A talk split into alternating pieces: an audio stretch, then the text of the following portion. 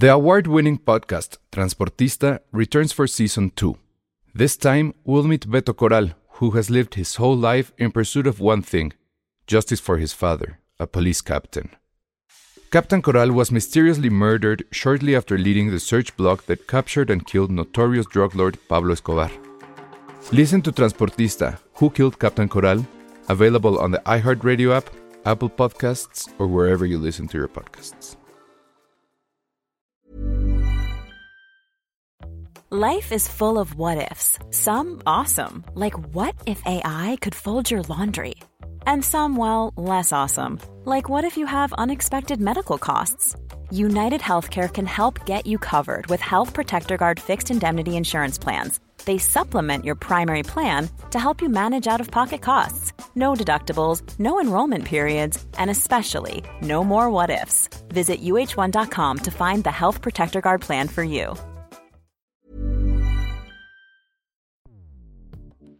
Escuchas. Escuchas. Escuchas un podcast de Dixo. Escuchas Filmsteria con Penny Oliva, Alejandro Alemán y Josué Corro. Hoy nos acompaña Ale Castro.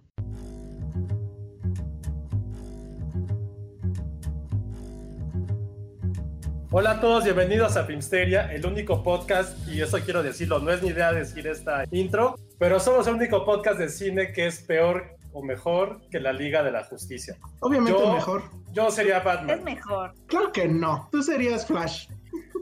Está Sí. bien porque no los conozco a ninguno, está bien Flash gusta. ¿por qué vas a ser Batman? Batman es guapo y rico y de aquí todos somos pobres. Nadie puede ser Batman. Pero es Sí, porque nadie es puede emo. Es que es emo. Sí, yo soy el más emo de todos soy yo. Sí. Y- Yo quiero ser. ¿Tú qué quieres ser? ¿Cu- ¿Cuántas chicas hay? Eh, Nada más hay una, ese es el problema. Solo hay Ah, una. Tú puedes ser Pero- Wonder Woman, Ale. Yo puedo ser Cyborg. Me gusta ser, me gusta Cyborg. Sí. ¿Sí? Es que No me padre que te mejoren tus partes de tu cuerpo. No, No, José sería tú- Flash. tú nes- sería tú Flash necesi- se la vive comiendo y le encanta la pizza. ¿Y Flash Ah, bueno. Sí. Sí. Sí, porque como, hace- como corre muy rápido, quema muchas energías, entonces tiene que comer. Yo Bueno, quiero es- ser Aquaman porque se la vive en el agua. Ah, ya No, no ese, ese estuvo malo, no, necesitamos, si hubiera alguien costeño, sería Aquaman. Sí. Penny, Penny- Penny está bien que sea. Penny tendría, Cyborg. no, Penny tendría que ser cyborg para que tuviera como cosas mecánicas y estuviera bien de salud ya todo el tiempo. Ajá, tendría ya que ser cyborg. lo que sea. Yo sí he soñado con, o sea, si se trata de mejorar tu cuerpo y, o mejorar una persona con tecnología, que ese es el concepto del cyborg. O sea, imagínense un estómago que me permita comer lo que yo quiera, o sea, Sin engordar. Total, estoy ahí. Total, o sea, sin engordar. Es más que co- con un botón le puedas indicar si sí absorbe esos nutrientes y esas grasas y cuando no. Y entonces podrías comer pizza y decirle, no, esto sí, no, ni lo peles. Y ya nada más lo tritura y lo saca. Y con tus poderes podrías combatir el heteropatriarcado. Ah, En las no marchas serías la onda. Con tus Así- rayos No láser. con sus rayos láser. Exactamente. Es tan mala la película que ni siquiera nos podemos poner de acuerdo de quién es cada uno de lo malo que es la Liga de la Justicia. Pero, eh, o sea, en general, ¿eh? ¿Quién es Satana? Ah, ¿Quién es es que de Satana? DC No sé. no sé. Satán es una como maga, o sea, se viste como maga así de mago de acompañamiento de mago, pero nunca he entendido cuál es su poder. No, no. Pero, O sea, es como la ¿sale en la WandaVision liga? equivalente de DC. No, lo que pasa, bueno, sí sale en la liga, pero en la liga extendida. es Ay, que no, la liga. pero digan de esta liga, de la que todos conocemos. No, pues es que de, la, de esta, pues nada más es Wonder Woman y ya. Entonces, tienen que ahí hay un problema de Ahí paridad. hay un problema de. Ajá, exacto. Hay un problema de paridad de género. Pero bueno, es que en realidad es. O sea, y, y eso sí lo tiene Snyder muy metido en la cabeza. Más allá de la liga, pues es la Santa Trinidad de DC, que es Dios, hombre y, y- y mujer, que es ambas cosas. Wonder ¿Cómo? Woman es. O sea, Wonder Woman es mujer, pero también es una diosa. Superman es un dios. Y, y Batman es un hombre. Entonces, literal, es como una Santa Trinidad. Ay, qué mamada. Eso es muy interesante porque en- Sí, es cierto. Eso es muy interesante porque históricamente en, en la narrativa a las mujeres se le ha considerado, bueno, no en la narrativa, también en, en los mitos y así a las mujeres se les considera siempre como una intermediaria entre la divinidad y la tierra. Exacto. Sí. Oye, pero la Santa Trinidad es Ah. Dios, es Jesús, Dios y el Espíritu Santo, no hay mujeres. Ajá, no, ok, claro. No, pero, pero no estamos hablando de género, estamos hablando de, de lo que representan, como esta onda de dioses y un humano. Ajá, pero es que es Dios. José, José es un humano prueba de, de que y fue el es- catecismo. No, no, es que, o sea, sí, no, pero así todo el mundo sabe que es la Santa Trinidad. Por que dijeron así me quedé como, what? Yo siempre sentí en, el catecismo que era muy injusto que al Espíritu Santo lo incluyeran y no a la Virgen en la Santa Trinidad. Pues es que ya no era mágica. No era mágica, pero de todas maneras medio se le venera, ¿no? Ah, no, pues Yo se nunca entendí que A es, ver, es en sí. Di algo contra sí la Virgen de Guadalupe. Santo. Es una palomita que, que No, no, a no, la gente. yo no entiendo qué es el Espíritu Santo, o sea, a, a mí me pasaba eso de niña, que yo así de, pero ¿por Nos van a ver, excomulgar por tu si culpa, ya hay un Dios, ¿por qué quieren otra paloma? No sé, o sea, es que... Sí, exactamente qué es, pero sí era como una palomita. José tiene razón. A ver si hay alguien, Sí. a ver si Pero hay aguas alguien. porque te embaraza. No lo digo en Ajá. buena onda, o sea, de niña de verdad yo creía eso, yo así Sí. como, ¿para qué la necesitaría? Pues el O sea, ¿qué superpoder de la Virgen es tener hijos sin tener sexo. Exacto. Ajá. Oigan, si había gente Es un aquí poder religiosa. horrible, Sí. Eso está muy feo, ¿no? Porque un poder espantoso. muy mal todo allí. Si había gente religiosa escuchándonos, ya se fueron. Es que, ¿verdad que, Le dieron manita abajo y nos desuscribieron. Blasfemos, bye. O sea, o sea, la. Virgen no tiene ningún poder, o sea, Jesús convertía el agua en vino y, y que sus manitas se sanaban y la, Hace la madre, poco ¿no? veía en TikTok justo una, una bueno, Ay, un TikTok. trend de dibujar a la Virgen, pero la verdadera Virgen María, Ah, ¿cómo sería? Toda con de tribu, tal cual, con sus tatuajes tribales, sus joyas tribales, evidentemente eh, su tez morena, este, con perforaciones en la nariz, Sus como- dedos nómada, se me hizo súper padre, ¿no? Eso es como canción. Sí, dije, qué bonita. Eso es como canción de Café Tacuba, eso que acabas de decir. Oigan, pero pues no eran tan- morena chichimeca. pues no eran, no eran- o sea, pero no eran, no eran nómadas. Su- según la, su cultura, sí. O sea, O pero sea, bueno, ya-. O sea, ya habían sido dominados por los romanos, no eran nómadas, no eran nómadas. O sea, es- esa parte histórica sí me la sé yo. No eran nómadas, no eran tribales, no usaban perforaciones. Esa parte de Judea no utilizaba eso. Entonces, que no haya hecho eso, neta está mal, porque eso, esa parte de la historia sí la conozco. No. Ay, Age of Empires me enseñó. No, no, no, no, pero sí fui a escuela religiosa que, que nos enseñaban historia. Paréntesis, esa Age parte, of Empires no. es un juego que sí te enseña historia. Vienes de una educación un poco sesgada, Josué, permíteme. No, no, te no, no, ah, no, no, no, eso siempre lo voy a defender. Creo que sí, creo que lo mejor que me dejó, Un avión. cabrón. No mames, eso ya es Dios diciéndonos Es calles. el, el Espíritu Santo de la Eso ya Apocalipsis. fue Dios. Sí, ya no, Sí, ya ya no cambiamos de tema. Eso nunca se Snyder, había escuchado en un avión O tan sea, cerca, ¿eh? es- eh, Snyder está feliz de que ah, estemos hablando de religión a partir de Justice League. Es justo lo que quiere con su película, ¿eh? Pero bueno, que antes, sacó el tema. Es tu culpa. Sí, es mi culpa. Pero bueno, a ver, antes de empezar con los temas, que creo que vamos a empezar primero con los chismes candentes, está Ana Fox que nos manda un super chat y dice, abrazo a todos, aquí nada más un poco de lo mucho que nos dan. Ah, y para que él se vea, Ale contra Farrow. Sí, sí dije que iba a hacer eso. Si daban un super, super chat, sí lo haría. Ya te jodiste. Ya me jodí. Solamente te advertiré una cosa. No mames. A partir, o sea, el primer capítulo lo vas a decir, "Ah, pero en el segundo capítulo te vas a enojar. Sí, yo sé, yo sé. ¿Ya cuántos van? Pero espero, pero espero que te enojes por las razones correctas, Elsa. Todos esperamos ¿Tú eso. ya lo viste, eh, eh, Penny? Voy en el 2. Sí, yo también voy en el dos. Híjole, híjole. Tenemos Voy en el 2, Bueno. pero ya, ya no me dan tantas ganas de ver el 3. Yo- son yo lo- cosas que ya sabemos. Sí. Ok, yo este, lo que propongo es que lo veamos. ¿Tú lo vas a ver, Josué? No. No, lo que me pague Ana Fox el doble lo vería. ¿En serio, el triple? Él, él no, No, es que, es, que no, es que no me interesa ni Woody Allen, ni Mia Farrow, ni ese documental. Entonces, Sí, no. o sea, es como Este- ver un partido de golf. No me interesan en lo absoluto. Ah, No, pero sí, yo sí dije que si alguien se ponía con un super chat fuerte, sí lo, Mm. sí lo iba a hacer. Sí te. Entonces, Sí, sí lo voy a, la voy a ver, pero lo que les propongo es que lo comentemos ya hasta que llegue el final. O sea, esta semana es el tercero y son cuatro, creo. No sé, la Son verdad. cuatro, Ah, según yo. no, no sé en qué van. Bueno, ya que salgan los cuatro, lo comentamos. Ya es. Creo que ya salieron. O si ya salieron todos, pues a ver si este fin me da tiempo, pero sí. Y ya lo, los que hayan visto, pues ya comentamos, ¿no?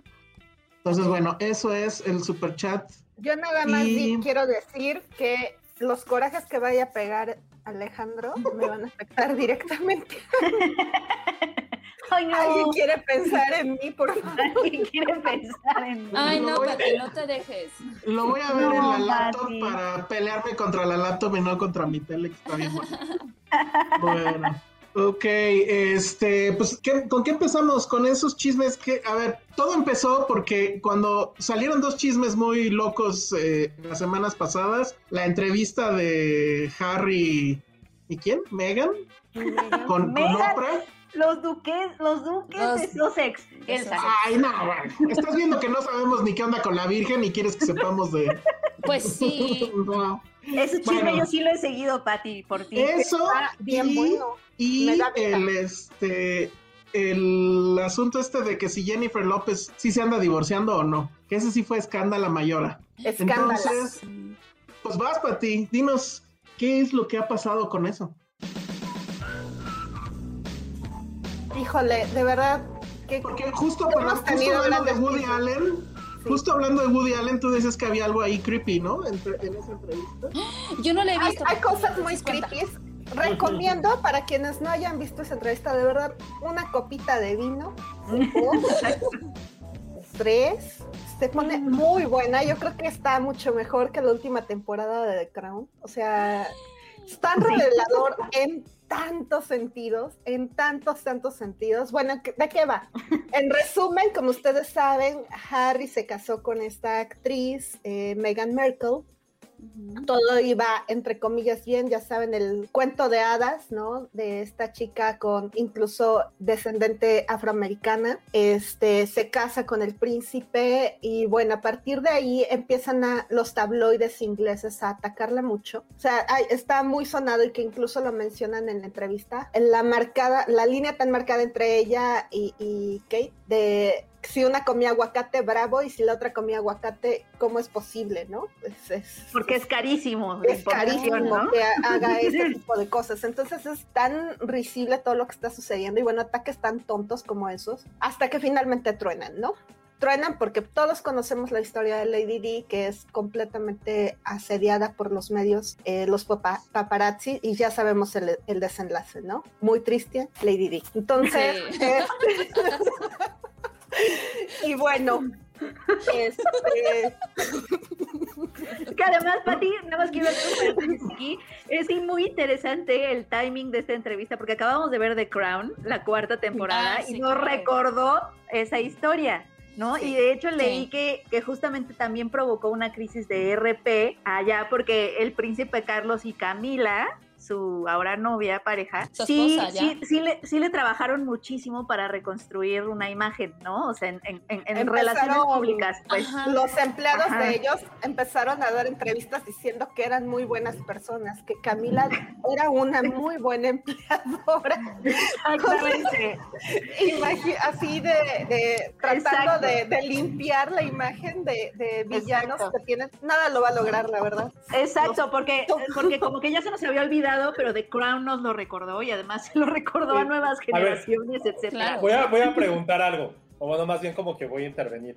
¿Cuáles fueron como las cinco declaraciones que más dijiste, no mames, qué está pasando? Bueno, a lo que iba yo justamente es eso, ¿no? Este, se salen Harry y deciden salirse. La- la- la- las declaraciones que ellos mencionan es que la primera es que ellos no pensaban como renunciar a como tal, como miembros de la familia real, sino que tomar distancia de los eventos como miembros activos, por así decirlo, pero no pensaban este, renunciar a la familia. Sin embargo, la corona que ellos le mencionan la firma, le- decide que, este, que ya no van a contar con nada y, oh escándalo, les quitan a los guarros, es decir, la seguridad. Entonces están escandalizados, ofendidos y demás, porque cómo es posible que no tengan seguridad, ¿no? Y sin embargo, yo creo que la, la- el top, la declaración que escandalizó a todo el mundo es el hecho de que la corona o la firma tenía preocupaciones acerca de el color de la piel del bebé, ¿no? Que, que de Archie, que todavía no nacía en ese entonces, pero que estaban muy preocupados por un, un persona, un miembro de la familia, y ellos mencionan que es un miembro, este, Grande, ¿no? ya grande, exacto. Entonces, mi apuesta está por Philip, que recién salió del hospital. Ah, pero Este, dijeron, ella, ella- dijeron que Ella no. dijo que ni- no. Ni, Philip No, ni la no, reina. dijeron que no iban a decir. Yo digo que Están fue las quinielas, muchos dicen que es Char- Charles, yo creo que es Philip. Este, pero bueno. Y eh, también el otro tema, cuando en- estaban preparan, en los preparativos de su boda, había salido un- una nota acerca de que Megan había hecho llorar a Kate. Y fue completamente al revés. Aquí lo que dijo Megan fue que a ella fue a la que le hicieron llorar y que des- incluso después Kate se disculpó. Este. A mi Kate nadie la hace llorar. Josué hizo cara de Oprah. ¿no? Es que, es que. Kate, es que Kate Middleton sí es una reina, ¿eh? O sea, Kate Kate Middleton. Middleton uf, se me hace wow. una bitch. No, total, no, ni al caso. ¡Y! Yo ¡Guerra sí lo creo. Yo sí lo creo, porque mira, si le aguantó a. William que la engañara con la mejor amiga, Esa no me la A ver, ese Ah, chisme no lo Pati, sabía. dinos, dinos, dinos por qué, por qué se te hace una bitch. Es que yo la verdad no conozco nada tienes de que hacerlo para sobrevivir en esa familia. Eh, mira, Patti tiene un punto interesante porque yo también había pensado en eso, no que fuera una bitch, pero es que creo que sí tienes que ser, tienes que tener una personalidad muy particular, porque Megan también habló de que le afectó mentalmente, o sea, su salud mental, eh, o sea, se deterioró muchísimo al grado de que estaba pensando, tenía En pensamientos suicidas Sí. y, no, y no consiguió esa ayuda. Sí creo que tienes que tener una personalidad muy particular o a lo mejor un poco fría o, o que, o que no te que no te que no te lastime la frialdad a lo mejor de una institución como esa, ¿no? Que, que todos viven para la institución y que no, no hay lugar para si tú te sientes mal, si te sientes bien, etcétera, que fue el mismo problema según The Crown con Lady Di, que Sí. también era esta persona muy sensible, que también se sentía tremendamente sola, es decir, y que también pues nadie la apoyó.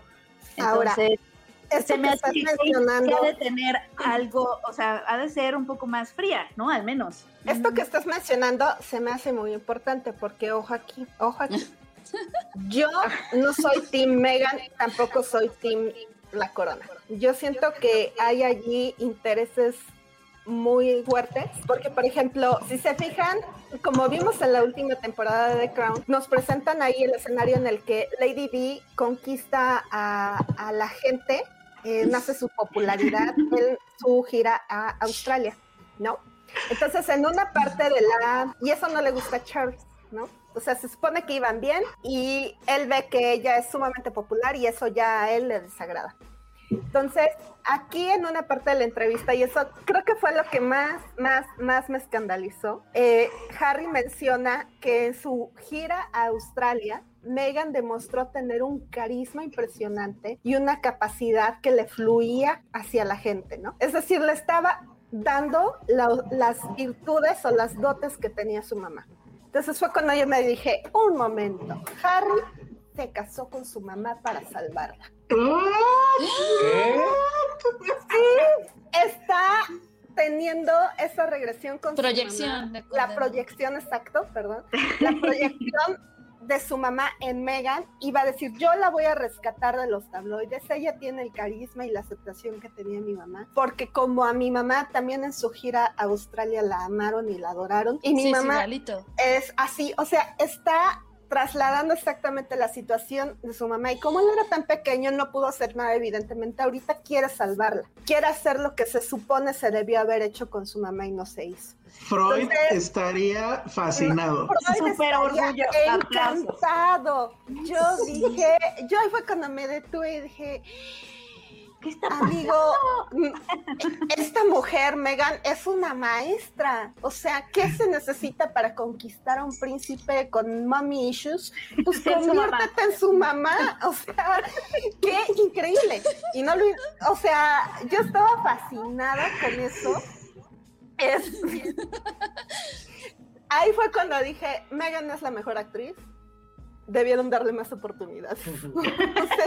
Había mucho talento ahí. Había mucho talento allí. Mucho talento desperdiciado, definitivamente. Y ojo, no estoy diciendo que ni la corona no sea, no sea racista. Me queda clarísimo que son racistas. O Philip sea, tiene ahí historial de racismo muy cañón, ¿no?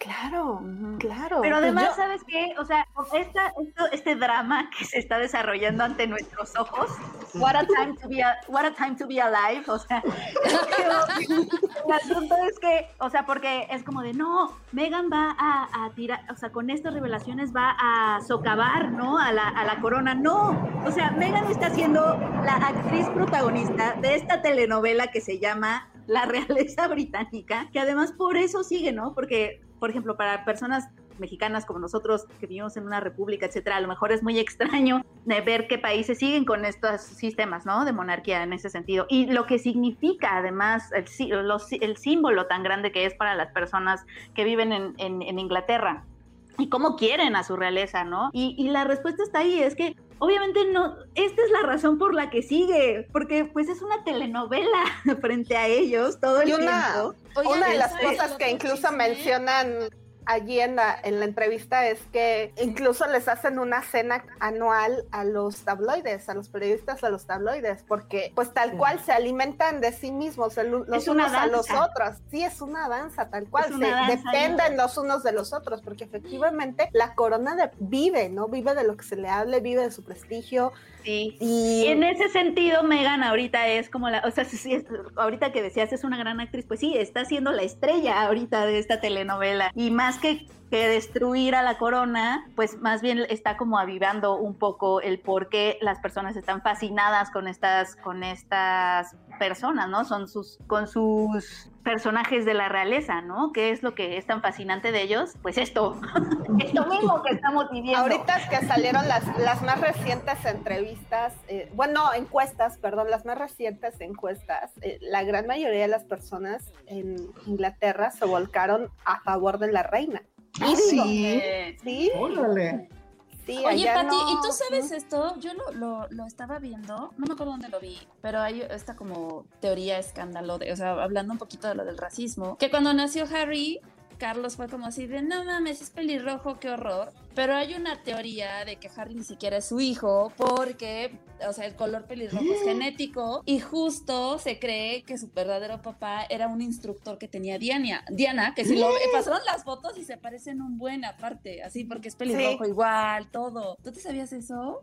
Sí, por eso él era como el hijo rebelde, por así decirlo.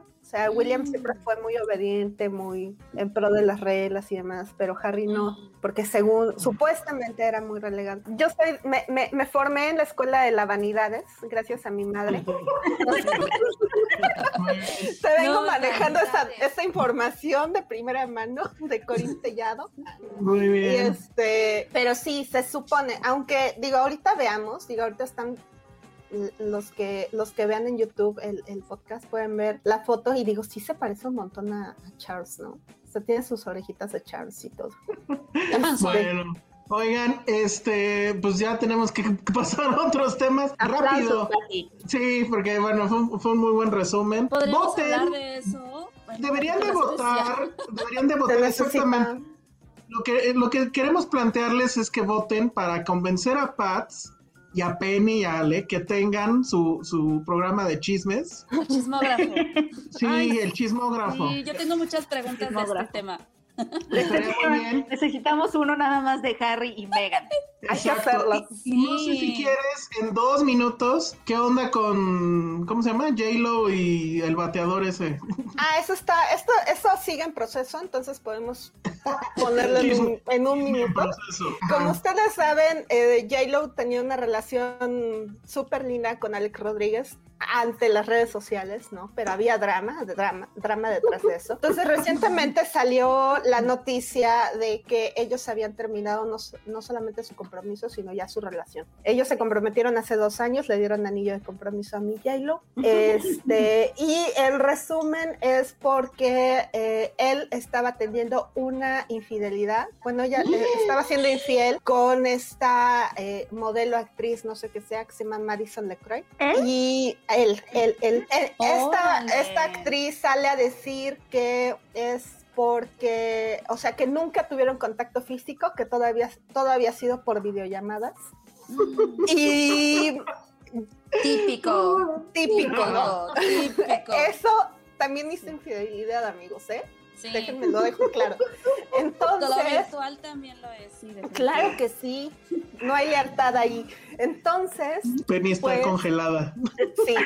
Después de todo eso, este, J-Lo pone en uno de sus stories, eh, ella está grabando, recordemos esta fotografía, esta, esta película que iba a hacer con Armie Hammer, que después ya no, y está ya en República Dominicana, si no me equivoco, haciendo la película. Entonces, muestra en sus stories haciéndose videollamada con sus hijos y quienes están bajo los cuidados de Mark Anthony. Este, y se ve en la imagen que Mark Anthony está abrazando a su hija, quien está llorando. Entonces, este, ahorita como va el asunto es que ellos eh, están tomando terapia de pareja porque evidentemente a los hijos les está afectando muchísimo la separación porque ya, pues ya vivían como familia. Entonces, tal cual, por los hijos van a tratar de salvar la relación. En eso, Ahora, po- pobre individuo, ¿eh? No me imagino, hijos. No me imagino un escándalo de J-Lo. O sea, imagínate que llegas a la casa y J-Lo te empieza a gritonear. ¿Quién es esa zorra con la que estabas videochateando? Que no ah, sé no, J-Lo le parte su no, madre. no, ¿Estás de acuerdo? qué. Escándalo ahí. J-Lo sí es una mujer que me daría miedo. Sí, A sí, mí sí. también. Yellow es, es tal cual diva empoderada, ella ya, ya lo consiguió. Entonces, evidentemente no necesita Qué de padre. él. Está fantástico. Este, pero se está deteniendo por los hijos. Entonces, estaban las teorías de que incluso iba a vol- volver con Ben Affleck, que, quien recordemos recientemente dijo que recientemente dijo que ya era hora que el mundo se diera, lo diera cuenta lo maravillosa que es J-Lo, que él siempre lo vio, siempre lo vio, pero que qué fantástico que el mundo lo estaba notando. ¿Quién lo dijo? Eso lo dijo Ben Ben Affleck. Affleck, Ay, Ben no, Affleck. está aplicando recién que terminó solito. con Ana de Armas. Ajá, está Sí. aplicándole estoy solito, ardido, y Sí. entonces voy a hablar bien de alguien Entonces yo dije, una "Na- ex, nada más que no se le claro". ocurra volver con ella. Si Ay, no, no. le, ya, seguro le mandó su ontas. Sí, Ontas. siente- siempre se me hizo muy falsa esa relación. Ontas. es el ontas, sí, claro. Bueno, pues Tremendo. Hasta Pues ahí ahí va el está. chisme. El chisme de Hielo y, Me encanta el chisme. y su Ay, marido sí. Dani Crespo. Dani Crespo está increíble. Nos manda, a ver, espérame tantito. Dani Crespo nos manda un super chat y dice: Ahí les va mi super chat porque el chisme me da vida. Eh, piénselo, chicas, un programa estaría genial. Sí, es lo que yo digo. Ah, ah, que nos sigamos con Iker Casillas y Sara Carbonero. Ya no le des este cuerda a Patty porque sí se sigue. 30 segundos, ¿ahí cuál era el Sí tema? me sé el chisme de ellos. Bueno, la de ellos sí es una historia muy triste. Ellos ambos padecieron mucho de su salud. Él con el tema del corazón y ella con cáncer. Este, tuvieron 11 años de relación, no sé cuántos de matrimonio. Tienen dos hijos en común y pues recientemente decidieron divorciarse. Porque Qué pues, fuerte. Sí, lo de ellos está muy triste. Ahora, lo que yo nunca entenderé en la vida es por qué Patricia sabe todo esto. Pero bueno, muy bien. Porque Pues sí esa- que Esa fue la sección de chismes de Patty, que convénzala de que se convierta en un podcast. La verdad es que yo creo que tendría mucho éxito y me puede sacar ya de trabajar, mantenerme. Eso sería lo mejor. Entonces, bueno, pues muchas gracias. Si quieres, quédate, porque ahorita nos va a explicar Josué. Ese va a ser nuestro siguiente tema. ¿Por qué viste Guerra de Likes? Yo también la vi. ¿Por qué? ¿Por qué la vieron? Porque Esa es la obligaron. pregunta. Yo vi un cachito justo porque sentí que era un reto de Josué. No, no. No. Porque no, terminaste de verla, ¿o sí, Josué? Sí, sí, claro. ¿Sí la tengo- terminaste? A ver, platícanos, ¿de qué va y por qué la viste? ¿Por qué? Pregunten ustedes más bien como como la otra vez. Pero es que esa es la pregunta, Josué. La pregunta es ¿por qué? ¿Por qué? Mira, estoy platicando con Regina Blandón por videochat. No, no Ay, ni al caso. Ojalá, ojalá. Este, No, Regi- Regina Blandón es, muy increíble, la verdad. Sí, Sí la es muy mucho. increíble. Sí es muy increíble, pero ya que le meta un poco de filtro a esos proyectos, ¿no? O sea, siento que sí le entra a lo que sea. Está bien, que haga lo yo. que quiera. que le entra lo que sea. No, Todo Josué. falso. hay, que bueno es decirle, que se dice así. hay que decirle que venga al programa de chismes, igual y nos dice que sí. Sí, igual. Pero bueno, sí, o sea, ella la verdad me cae muy bien. A mí me cae muy bien. Sí. Pero también. neta, sí, ya, qué. Y ya viene otra en Netflix de ella. O sea, todo el año hay como cuatro películas de Regina Blandón. Sí, la están agotando. Es nuestra próxima Marta Gareda. Sí, pero no se encuera. entonces Uy, no, no, no sé, creo que Marty Gareda no tuvo, Elsa. no Pues tuvo es tanta que Marty. Gareda se encueraba mucho, Penny. ¿Yo qué? Elsa. Oh, es un fact. Es a life fact. Pero bueno, a ver qué onda, Josué, entonces. ¿Por qué la vi? La primera pregunta. Porque estaba ahí. O sea, simplemente lo, lo vi por, para que ustedes no la tuvieran que ver. Esa es prácticamente la respuesta. La verdad es que este es el podcast de los sacrificios, ¿eh? Es, O un sacri- es un buen sacrificio. Yo vi este Snyder Cut por ustedes, Josué vio Guerra de Likes por ustedes.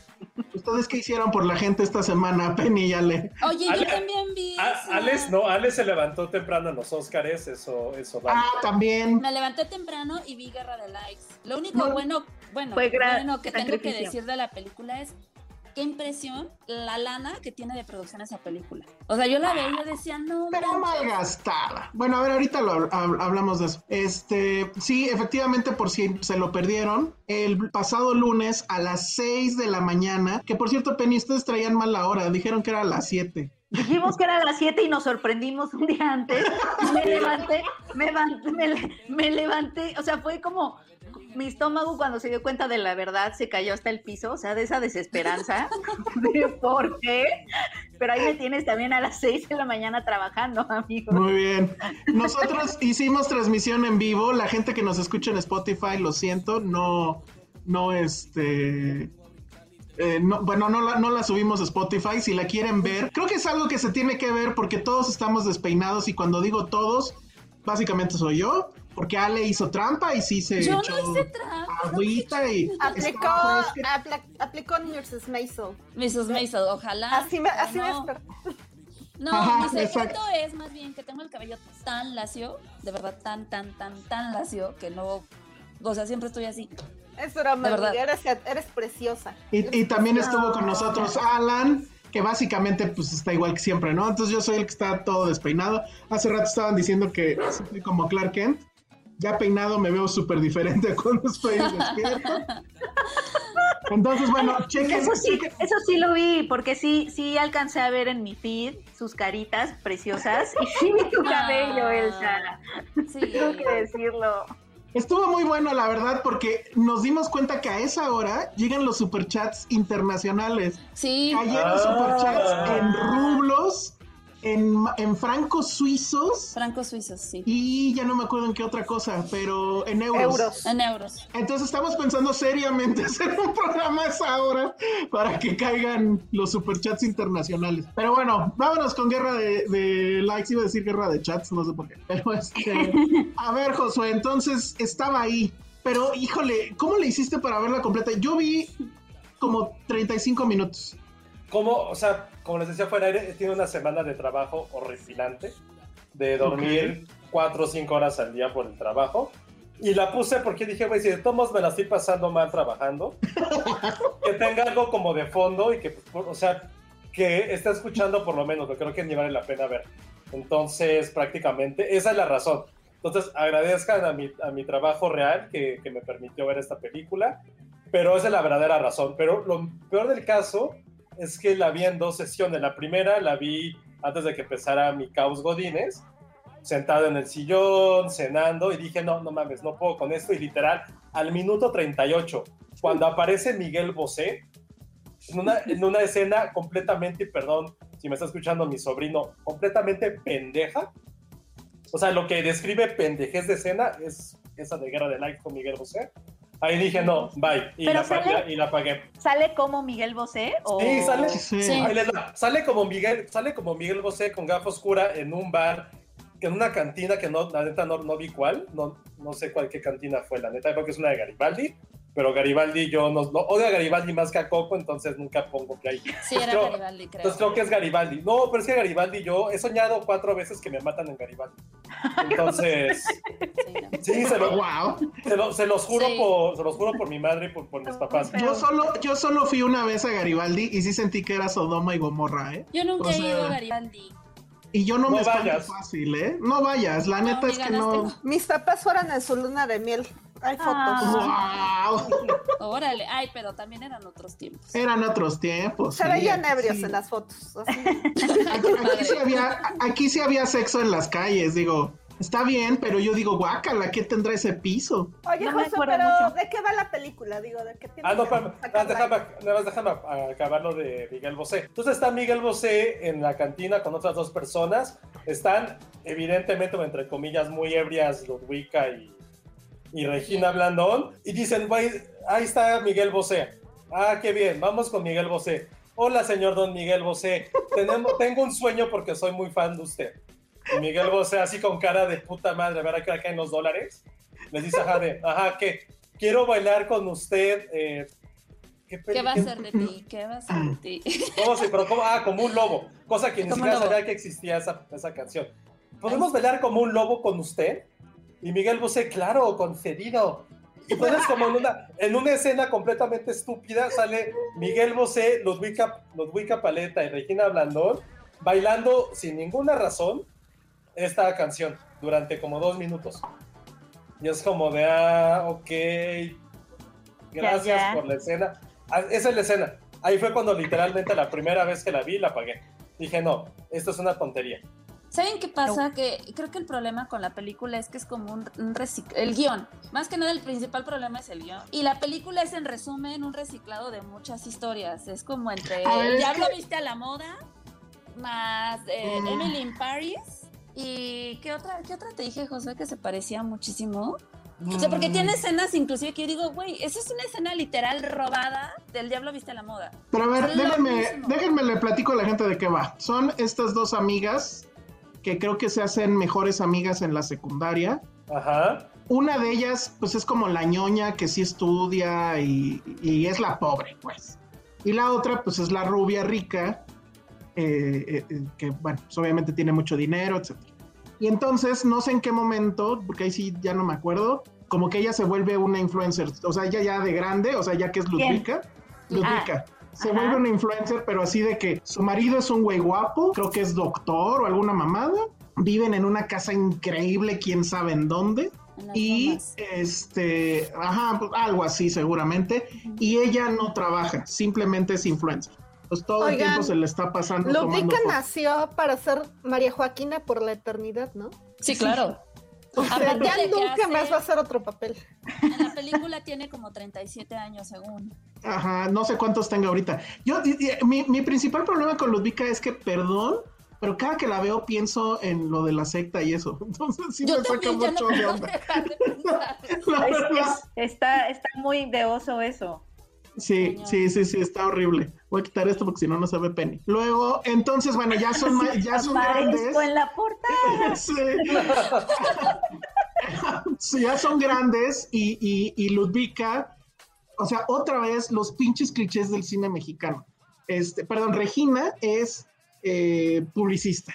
Está en una agencia super hip. De la donde el Condesa. jefe es- Sí. pues sí, y donde y, y el jefe es este tonto El que se llama el diablito y ya sabes, o sea, los- lo, lo clásico de las agencias ahora, ¿no? De todos son clics y todos son likes y no sé qué. Ah, pero ese es justo, güey. ¿Qué año es este? ¿2006? O sea, Ajá, no, exacto. me, no me mames, ¿qué, ¿qué agencia en 2020 apenas estoy diciendo, todo es digital, güey. No mames, lleva, o sea, desde que entré a trabajar en 2005 empezaron a decirme Todo eso. es digital. No mames, o sea, 15 años tarde tu pinche guion, ¿quién lo escribió? Mi jefe de 82 años hace 10. O sea, no mames. Eso me imputó muchísimo, perdón. Y, Sí, y paréntesis sí, no, también, Ya vimos. justo en la edad, así alguien nos acaba de preguntar que quién es María Joaquina. Nada más Así de old. sobre la mesa. Así de old. Así de hoy. Es carrusel de niños. Justo en la edad, ahí. Ah, no. Sí, José así de chale. Ya estamos viejos todos. Es Pero bueno, triste. entonces eh, le dejan de, de este. Ah, y de la nada. No, le dejan, no, la obligan a que Ajá. tenga 10 mil seguidores nuevos en todas sus redes, si no la corren. Ajá. Entonces ahí creo que un abogado sería millonario en decir, güey, es, es la peor este, corredera injustificada de lista, me voy a hacer rico, porque aparte es como Ajá. la agencia top del mundo. Nadie te diría eso, o sea, es que No. el plot es completamente estúpido. O sea, te lo juro que parece que lo escribieron entre un niño de Ah. 6 años que, que Pero- quiere ser TikToker y un güey de 82. Juntaron sus dos mentes brillantes para crear el guion. O no, si quiere yo, la premisa más estúpida de hace, hace mucho tiempo en el cine mexicano. No, pero espérame. Además, la película empieza obviamente de atrás, de, de atrás para adelante, como, como Amores Perros, Ajá. porque empieza con ellas dos llevadas al- a la policía, a, a un reclusorio o algo. Y entonces las están este, interrogando por separado. Y es así como te vas dando cuenta de la historia. Pero además, otra vez, José Cefami es policía. Bueno, en este caso es como que detective, o sepa Dios. Pero es policía, pues. ¿Cuántas películas, o sea, en cuántas películas José Cefami no ha salido de policía? Porque neta ya lleva todas. Es, o sea, su carrera ha sido hacer ese papel. Pero bueno, entonces, eh, Regina Blandón es roomie de una, de la de recursos humanos de la empresa, que no me, no me acuerdo el nombre de la actriz, es, ah, aquí está, Michelle Rodríguez. Ay, Pero amo. no es esa Michelle Rodríguez, es otra. Y eh, eh, me cae bien esa, esa Me actriz que es ella, más es de humor, es una chica Es gordita. comediante.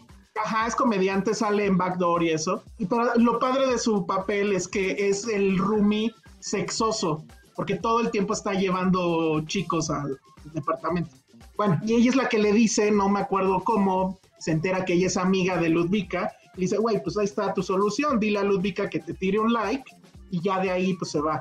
Y entonces, pues sí, o sea, regresa, después de que se pelearon en la, en la prepa o algo, por quién sabe qué, la vuelve a buscar, se vuelven a ser amigas y ella ya la mete en la onda influencer, ¿no? Que es vístete bien, sácale fotos a tu comida, eh, etcétera. Vayan al Puyol, hay una escena donde van al Puyol y sale Olvera y yo dije, no mames, ¿qué van a hacer Ay, con sí. Olvera? Bueno, El estuvo decente porque, ajá, exacto.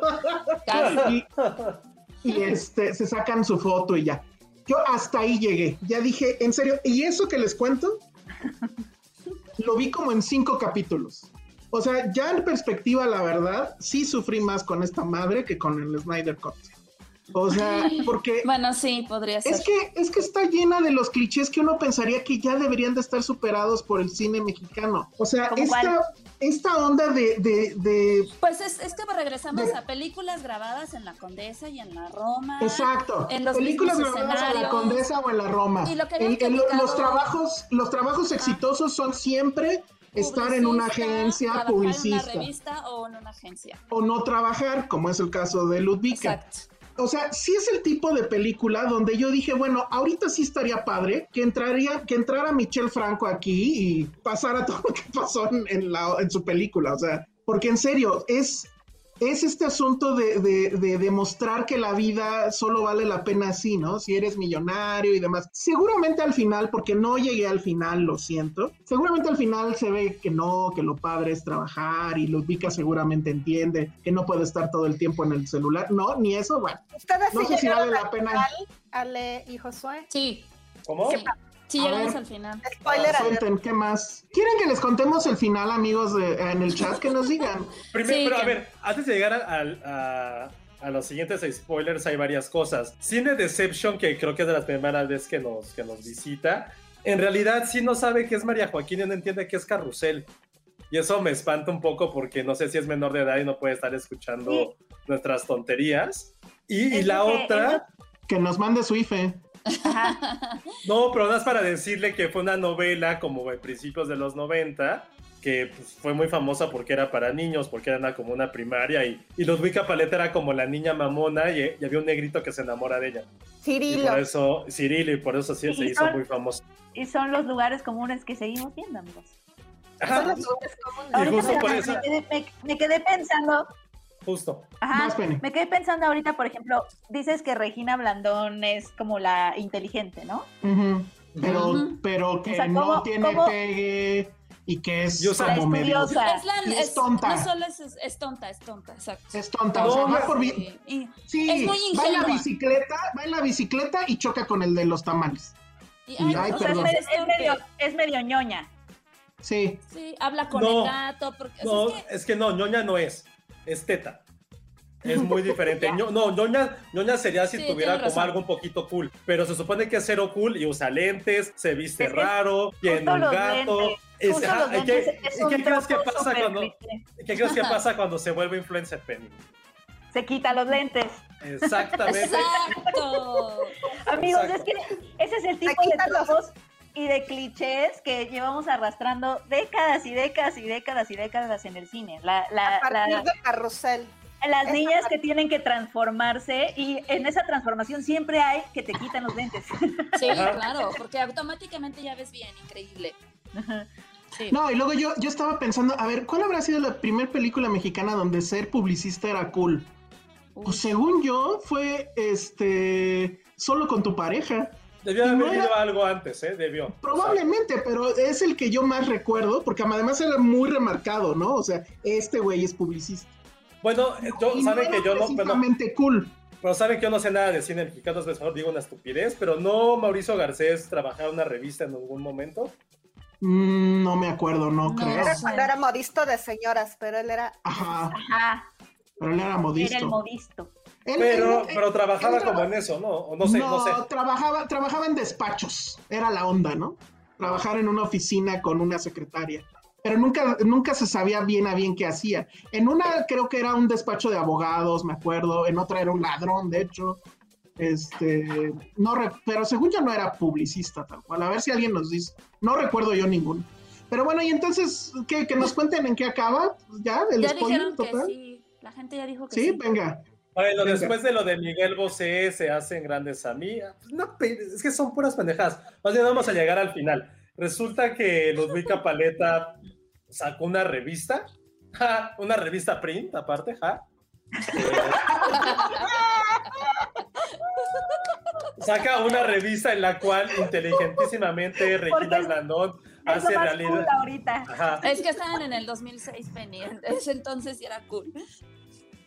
Ajá. Y hacen ahí como una aplicación bastante pinchona.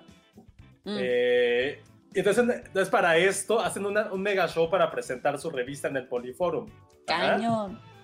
Así, Mm. pero de que te cagas, ni- o sea, de que llegó el mundial, o sea, ni para el mundial harían algo así esa presentación, o ni para Juegos Olímpicos, ni nada. Entonces ella y todo el mundo le todo el mundo ya odia a Ludwika Paleta porque por X o por Y, por varias estupideces que habían pasado entre sus guerras de likes, ya la gente lo odiaba, ¿no? Porque según era racista, por miles de cosas que se pueden imaginar. Entonces en la presentación la gente le empieza a hacerle boo, ¿no? No, no, decían Burns, decían boo. Y en eso, ¿qué creen que pasa? Llega Regina Blandón, toma el micrófono y habla sobre las grandes virtudes que tiene su amiga y, oh, Como en miles de mágicamente... escenas que han nacido así. Ajá. Y mágicamente toda la gente le empieza a aplaudir porque una persona de la nada decidió hablar en favor de su amigo. Y la última escena es la familia bailando en el lobby del, del Poliforum. Y ya, eso es. Termina en baile. Pero ¿por qué nos llevaron a la cárcel, según? A ver, lo que pasa aquí es que ellas, se- o sea, eran amigas en la primaria, o digo, en la secundaria, prepa, no sé. Y se dejan de hablar porque Ludwika descubre que son, van en una escuela así súper cara y fregona, y ella le deja de hablar a Regina porque se da cuenta de que no es rica, que es la becada. Entonces, pues su Ah, reputación. ¿qué, Entonces qué la- tal, le qué deja de tal hablar. eso, Penny? ¿Qué tal eso? Ajá. Bueno, María Joaquín. No sé qué decir. Ya crecen y entonces este, Regina trabaja en esta agencia estúpida de publicidad donde le piden tener sus 10 mil likes automáticamente en esta época, sus 33, 34 años que le ponen ahí, ella nunca ha usado redes sociales, entonces abre por primera vez redes sociales y empieza a agregar a gente que posiblemente conozca y le sale esta chava, le sale Ludwika, la agrega y bueno, y ahí empieza como, voy a usarla para poder tener mis 10 mil likes y entonces que no me corran de mi trabajo. Se pelean porque Ludwika descubre que solamente la estaba usando. Entonces le, le decide hacer la vida imposible y empieza a subir fotos de, de Regina a su Insta, o sea, de Instagram, en, a su Instagram de, pues de ella cayéndose, de ella quemada, de ella, de, de Ah. situaciones ridículas y la otra empieza a hacerle lo mismo, ¿no? Y ya, entonces eh, terminan en la cárcel porque en una de sus últimas venganzas, Regina le hace una fiesta de cumpleaños en su casa, pero invita a, a, ya sabes, a, este, a travestis, a cabareteras, Ah, a, claro, esa a sí. luchadores, a gente. Entonces, la fiesta termina en un desastre y su casa se termina incendiando y ellas agarrándose del chongo en la calle y se la llevan a la cárcel. Y en la cárcel, porque los policías no tienen nada que hacer, como siempre, eh, ellas relatan toda su historia y todos están ahí como de, ay, la de la limpieza es otro cliché, ya sabes, ay, mijita, cuéntanos más, ¿no? Y ya. Sí. Ya. Estaban como nosotros en la sección de Patty. Exactamente, Ah, sí, así. Entonces, Oye, bueno, pero ya. sí, eso también está, es importante porque se supone que en esta fiesta invita como a gente tatuada o gente que tatúa, Ah, gente, o sea, de estatura baja. Era, era lo que les quería preguntar, o sea, eh, o sea, terminó en incendio la casa porque invitó a estas personas. Porque había unos güeyes que eran como, que, o sea, que era como de circo, pues, o sea, sea, como que está retratando a esta gente que es diferente como lo peor del mundo, porque literal sí lo dice Ludwig en alguna parte. De estos Ajá, pinches no fenómenos asquerosos, ajá. Así estos Pero la- pinches el asquerosos incendio, que... el incendio se provoca porque Ludwika avienta su pastel, o sea, le están cantando, llegan estos así como los que ella dice que son nacos, llegan con el pastel de cumpleaños así, y Ludwika lo aventa, entonces pues las velas caen en sus sillones Ay, sí. Ya, Cálmate, explosión de, Sny- de Snyder, ¿no? O. Pues así, Oigan, no. Dos cosas para acabar. Eh, bueno, sale Loreto Peralta, la recuerdan porque es la niñita Sí. de... Ay, también La el papel película. de ella está, puta. A mí no me cayó mal, ¿eh? O sea, siento que es el que Ay, menos- forzadísima. Es que es forzado, justamente es como, ay, la que, la que van, o sea, como que la, la que tiene buenos motivos y la que entra en No, es la razón, única que está en teoría en la verdad, en la realidad. Exacto, Porque la sí le dice a su mamá, La Ajá. feminista es la hija. Sí. Es las nuevas generaciones nos van a salvar. Y qué onda con Héctor Jiménez, que no sé si se dieron cuenta, Héctor Jiménez es el que salía en Nacho Libre, mexicano, que salía junto con Jack, eh, Jack Black, Black. y tuvo varias películas, digo, obviamente en papeles súper secundarios, pero estuvo en Hollywood mucho tiempo. Y ahorita ya está aquí en un papel súper, súper X. Sí. Y bueno, la crisis está fea. Entonces, este, pues ahí está. La verdad yo no la aguanté porque sí es muy, muy tonta. O sea, es una película muy estúpida. Y que, y que está encima de cosas que pensamos que ya tendrían que superarse en el cine mexicano, pero al parecer no va a suceder. La película la dirige Híjole. una directora española que Ujú, se llama María Ripoll y pues ella ha hecho cosas como tenía tenía una muy bonita que se llamaba No culpes al karma de lo que te pasa por gilipollas, esa es una de sus películas. Oye, O- ¿quién la escribió? Ah, La escribió escribe- Eduardo Cisneros, que él es un guion de No se aceptan devoluciones. Y No, bueno. Jason, Jason Schumann, que ese sí no tengo idea de qué es. Bangkok Dangerous, es el productor de Bangkok Dangerous, de Darkness Falls, Lone Survivor, o sea, pura cosa que quién sabe.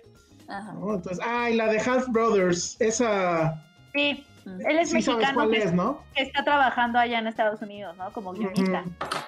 Sí, la, Sí. la escribió la de Luis Gerardo, la de Exacto. Medios Hermanos. Medios hermanos, que ya me acuerdo que alguien estaba sufriendo por verla, pero ya no me acuerdo quién. Ya, ya, ¿Eras ya. tú, tú, Penny, o quién? Yo, Bueno, yo, yo, yo sufrí por verla, este, Medios Hermanos sí, sí, sí, sí, sí fue un reto también, me acuerdo. Bueno, pues ahí está, Guerra de Likes, está en Amazon, donde más. Y bueno, pues sí, creo que mi, mi conclusión es, en serio, Regina, no es mala onda, sí, ya métele filtro. O sea, yo entiendo que no hay mucho cine mexicano, yo entiendo que no hay buenas, a lo mejor no hay muchas buenas historias por filmar, yo entiendo muchas cosas, pero la verdad es que sí, pues nos gusta verte en mejores películas, pues. Y, ¿no? y- y recuerden, si tiene hashtag patrocinado en Twitter es que es una mierda de película. esa, es la, ya esa es la ley. Esa es la ley completa. Hashtag patrocinado. Sí, Ajá. que te sale una cosita, ¿no? Después del hashtag, a eso te refieres, ¿no? Ajá. Nunca vi que salía en este. A ver. Puta. No sé, a lo mejor, a lo mejor ya no lo están pagando, porque luego. En fin, Ana Fox dice: Yo me ardí porque cantaron la versión de Como un Lobo de 2007 en 1999. Muy bien. Amo esa canción. Muchas gracias por el superchat. No, no, ¿y saben qué es lo peor? Que neta tuve esa canción pegada todo ese día. Así, cabrón, cabrón, cabrón. Tuve así mega pegada. La, la- la vi en YouTube y dije, güey, ¿qué pedo con Miguel Bosé? Como no conozco muchas de sus canciones, pero al final me di cuenta que sí las conocía. Por lo menos lo oí y dije, güey, sí era cabrón, ¿no? A mí sí me gusta Miguel Bosé. Ah, y esa es otra cosa. ¿Por qué dos niñas de 15 años son fans de Miguel Bosé? En 1999, aparte, es como. ah. No sé, no creo que eso suceda. Sí, se notó que, que la directora española es amiga de Bosé porque lo metió hasta por donde no podía, ¿eh? Y así de fácil. Pero bueno, muy bien. Entonces vámonos. Pues, ¿qué les late? Ahora sí, ya con Snyder. Sí, la Sí, gente ya, quiere La eso. gente lo está La, pidiendo. la gente lo está pidiendo y entonces, pues de nuevo, pre- ahora al revés, pregunten. A ¿De qué, ¿De qué trata? Yo ni siquiera me acuerdo de esa mierda. no, o sea, Sí, ¿de qué trata? Es- Creo que es una buena pregunta. bueno, sí. Trata exactamente de lo mismo. ¿De qué trataba la O otra? sea, Superman está muerto porque murió en Batman contra Superman porque lo mató lo aburrida que es esa película. ¿Cómo se muere Superman? ¿No que no se podía morir? Lo Ay, mata Ya lo Doomsday. habíamos hablado. sí. No, Sí. no me acuerdo porque ni madres. Hay una no cosa llamada. Kriptonita, Josué, para empezar. Ajá. Pero bueno, lo matan. Y el gato ya se está quejando. Gato está Lo enojado. matan, gato está enojado, lo matan. De hecho, revive, o sea, la, la película empieza con esa escena, a diferencia de, de la de Josh Whedon, o de la de 2017, que empezaba con un Superman con el bigote removido digitalmente y que se veía horrible. En eso ya no existe, afortunadamente. Probablemente por eso ya sea mejor que eh, eh, esta que la anterior, ¿eh? Nada más por ese detalle. Entonces Superman está muerto y del espacio van a llegar estas como invasores que son como, digo, sí soy fan de DC, pero toda esa cosa me da mucha flojera. El chiste es que hay un ejército de otros mundos que está comandado por alguien que se llama Apocalypse. Y ese güey, hagan de cuenta que, según yo, lo, lo inventó Jack Kirby, que es legendario guionista de cómics, y en él se basaron, o no sé si fue él mismo cuando se pasó a Marvel, que hizo a Thanos a imagen y semejanza de Darkseid, perdón. Y dije Apocalipsis Darkseid. Entonces, esa es el- la cosa que va a llegar del espacio. Batman sabe de eso y, y sabe que él solo pues está bien inútil, porque por más que tenga mucho dinero no va a poder contra eso y quiere juntar a todos los metahumanos que convenientemente Lex Luthor tenía en un video con todo y logo, porque les hizo los logos además, en, en el, en este archivo que se robaron en la película pasada. Entonces, van a hacer las presentaciones de todos los que no conocemos, que es Aquaman, o en ese momento no conocíamos, Aquaman, Flash y este, principalmente Cyborg. Esas escenas son mucho más largas que en, que en las, que en la original, mucho, mucho, mucho. Y cada que sale uno de ellos, o sea, sale Jason Momoa así sin camisa, ya saben, y de fondo siempre se escucha como canto gregoriano. ¿Cómo era para ti el canto gregoriano? Sí, te lo juro, así. Imagínense que soy Momoa. Obviamente está muy cabrón A ver, a ver, ¿no? a ver, Es así. que es una cosa muy de Enya en Gladiador. así de- Ajá, es como música de Enya de fondo cada que sale uno. Y entonces Es sale el Cyborg y y otra vez sale Wonder Woman y lo mismo. Y así de, güey, Ya. ¿qué Cancioncita. este cabrón? O sea, Luego, como además- presentando a sus dioses, tal cual. Eh, Exacto, sabemos que son dioses, en DC son dioses, pero, güey, y luego este pedo de que en, en donde sea que esté pasando esto, porque no sé si es Metrópolis, Gotham, whatever, nunca hay sol. Siempre está nublado, siempre está lloviendo. Como en Pacific Rim. Como en Twilight. Pacific Rim. Pues sí, pero como en Twilight. pero en Pacific Rim te la pasabas mucho mejor, pero bueno. Entonces, pierde el tiempo presentando a Aquaman, pierde el tiempo presentando a Cyborg. Eso no se vio en la original. Hay una escena como de presentación de poderes de Flash, que sí está padre, que dura como, puta, como cinco minutos de cámara lenta, así. Oh. Y este, pero bueno, está padre porque rescata a una chica de un choque y Bueno, y ponen, no me acuerdo qué rola. Ah, ya me acordé. Cuando presenta a, a Aquaman, pone de fondo a Nick Cave. Qué blasfemia, permítanme decirle que qué blasfemia. Pero si ya se atrevió a utilizar a Leonard Cohen en Watchmen. Pone a Leonard Cohen. Al final pone a Leonard Cohen. O sea, es eso.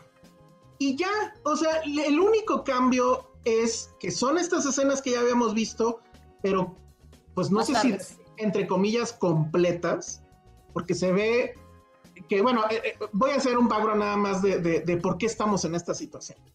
Él estaba haciendo Justice League, resulta que su hija, y eso sí es muy trágico y, y serio, se suicidó.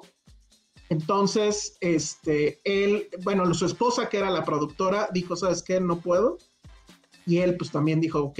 Y entonces salió del proyecto. No sé qué tan avanzado estaba. Obviamente a Warner, pues le interesaba sacar esto, pues era sí o sí, porque si no, bueno, se supone que esto iba a ser su Avengers. Entonces, justo llaman al que dirigió Avengers, a Josh Whedon. Y miren, y bueno, y ya él hace esa versión, ¿no? Entonces, eh, después los fans eh, empiezan, o era evidente que había mucho más metraje por todos los trailers, había demasiadas escenas que no salieron, y entonces los fans empiezan a presionar, presionar, presionar para que salga el famoso Snyder Cut.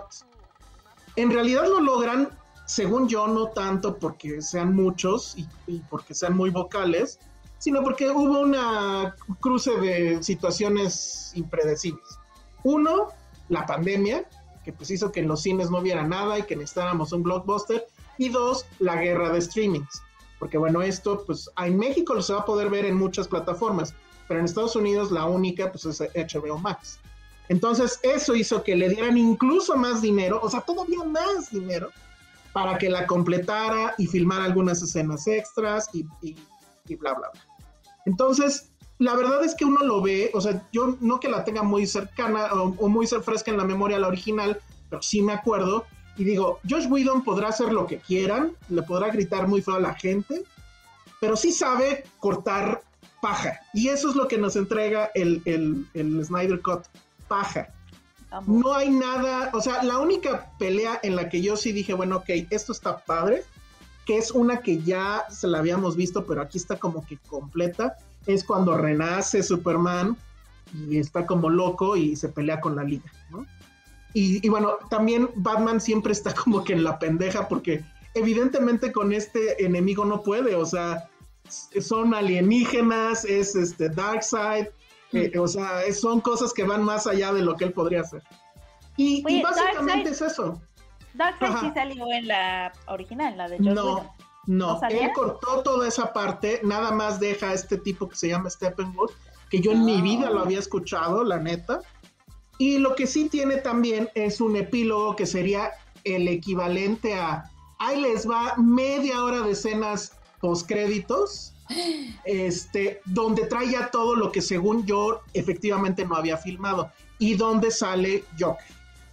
Hay otras sorpresas que esas sí no las voy a spoilerear, de personajes que no teníamos ni idea que iban a salir. Uno en particular, que es un personaje que a mí me gusta mucho de DC, muy ninguneado últimamente por casi casi cuestiones de, mm, corrección política, porque la verdad es que Cyborg no tendría que estar ahí. Quienes, quienes sepan de esto saben a quién me estoy refiriendo. Entonces, este, pues básicamente es eso, no hay más. O sea, cuando lo puse en Twitter para hacer la crítica de esto, pues voy a agarrar la de 2017 y le voy a poner más palabras y listo, porque eso Y en cámara lenta, porque yo creo que esta película dura cuatro horas, porque dos, dos, Neta. dos horas de esa película son en cámara lenta. O sea, es, Órale, no de verdad es insoportable. O sea, todo es, Cámara- todo es cámara lenta. épico, entonces es cámara lenta y Enya. ¡Oh! ¡Ay, no mames, güey. O sea, neta. Oye, en la original, una de las cosas que más me molestó, según yo, y ya no la recuerdo bien, es que están queriendo evitar que el malo se haga de algo, ¿no? Sí, de unas cajas. De unas Entonces, cajas. Hay Eso una escena Ah, donde se ponen a platicar en lugar de estar cuidando la caja y se Eso no quitan. existe ya. Ah, qué No, bueno, porque era, era, de, era de verdad de vergüenza. Sí, sí, era de vergüenza. Era cuando así. se avientan el chiste de que Aquaman se sienta en el Lasso of Truth, ¿no? Ajá, recuerden, Ah, amigos, claro, cuál era, pero sí. sí era una cosa como de que se descuidan dos segundos y en lugar de estar cuidando la caja se ponen como a platicar entre ellos y al ladito. se No, las no, según yo, Algo así.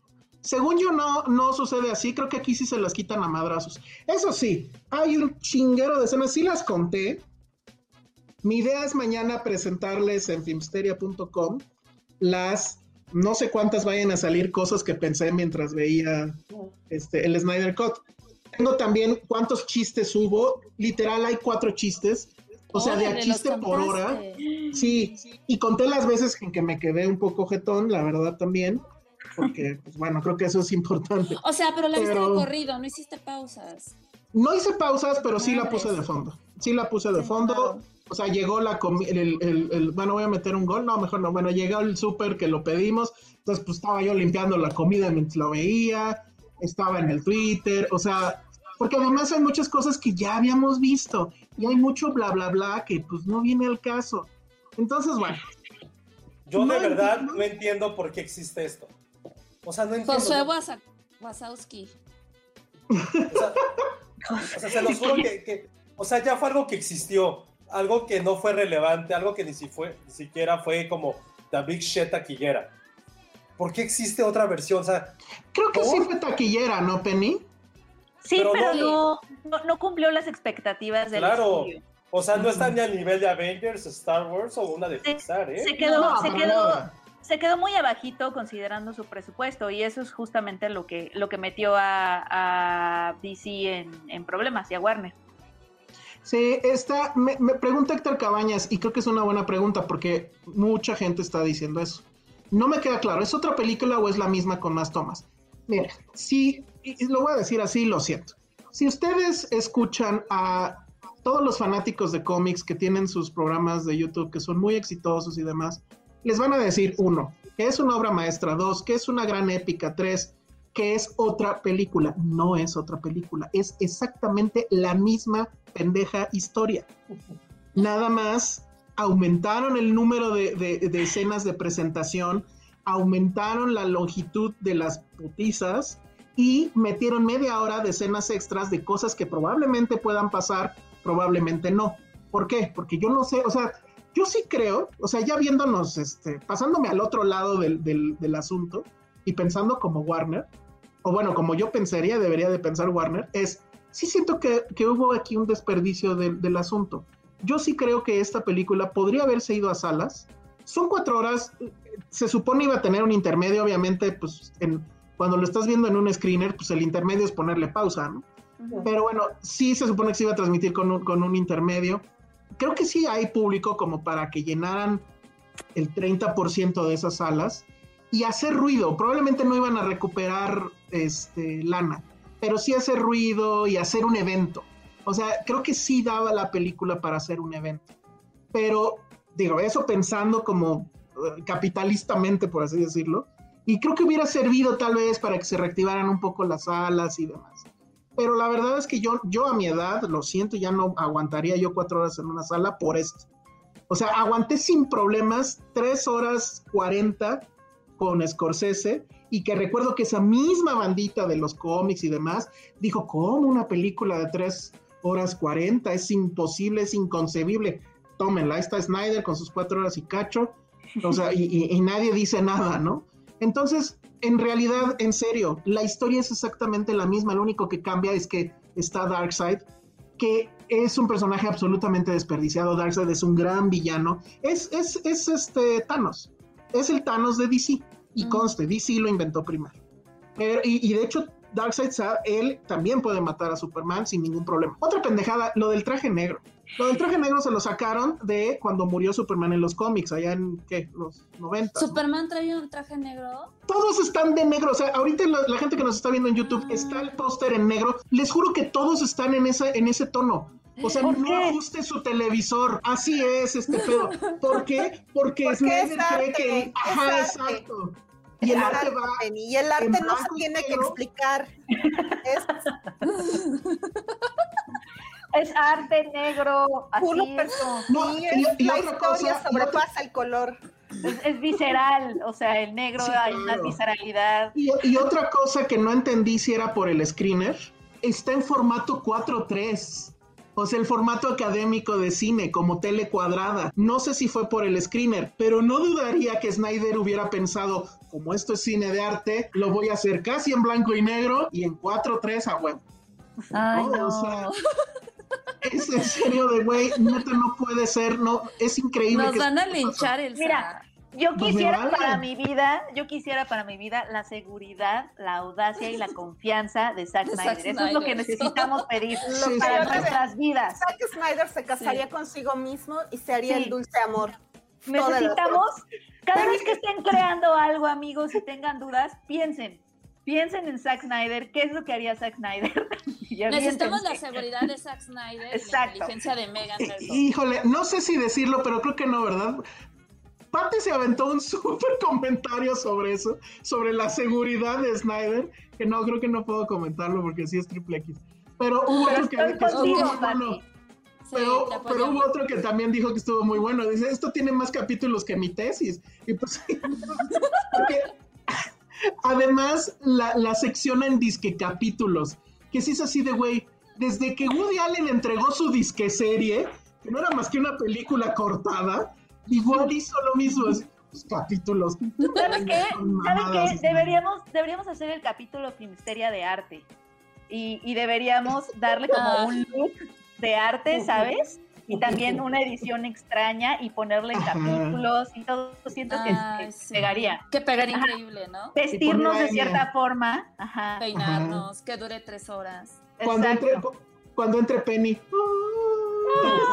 Ay, sí. Les juro, les juro que eso pasa. lenta, por favor. Eso pasa cada rato. Así cada que alguien me hace algo así súper heroico. No manches. Así de, güey, no mames, neta, no mames. Está muy cabrón. Ay, no. Y si- Sí, no sé es- si la gente ha estado preguntando algo, no, no he checado el chat. La única versión de color a blanco y negro que me interesa es Mad, Mad Max Fury Road.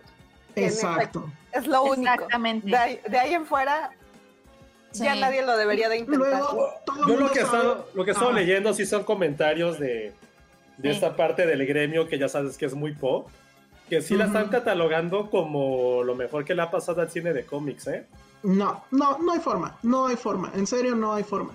No es mejor, ni siquiera es más divertida, pues. No soy fan de lo que hace Marvel, pero yo sí me la pasé bien en Endgame. La verdad. Qué fuerte. Y en, y en, e- e- en esa escena donde Avengers Assemble, eso está cabrón. Te O sea, emocionaste. Ese todos. timing, yo no soy fan de Marvel, insisto, y me emocioné. Yo odio los cómics y casi lloro. Fíjate. Sí, sí estuvo muy... No, No, Marvel, eso sí es Marvel sí casi lloro. más cosas. Sí, pues Sí, claro. y entonces, o sea, aquí hay un, hay un momento que de hecho, se, o sea, Whedon lo hizo en la primera Avengers o en la segunda, donde están todos en pose heroica y, y pausa el, el- el fotograma, ¿no? Así como para vean estos güeyes. Güey, eso lo hizo Whedon en la primera Avengers o en la segunda, creo, cuando En la primera. entran, entran a Secovia o algo. Eso lo no hace sé. Michael Bay a cada película que Exacto. presenta sus. o sea, no. yo, yo tengo una pregunta muy sincera. A ver. Pero ¿por qué le damos tanta importancia a Zack Snyder? O sea, ¿qué ha hecho que merezca que sea Nada. como el nombre que acapare? No, o sea, por ejemplo, una película de Scorsese, güey, entendemos qué es, ¿no? Una película, me vale madre, de Godard, sabemos de qué va. Una película hasta de, ni siquiera decir hasta, porque si es hasta Michel Franco.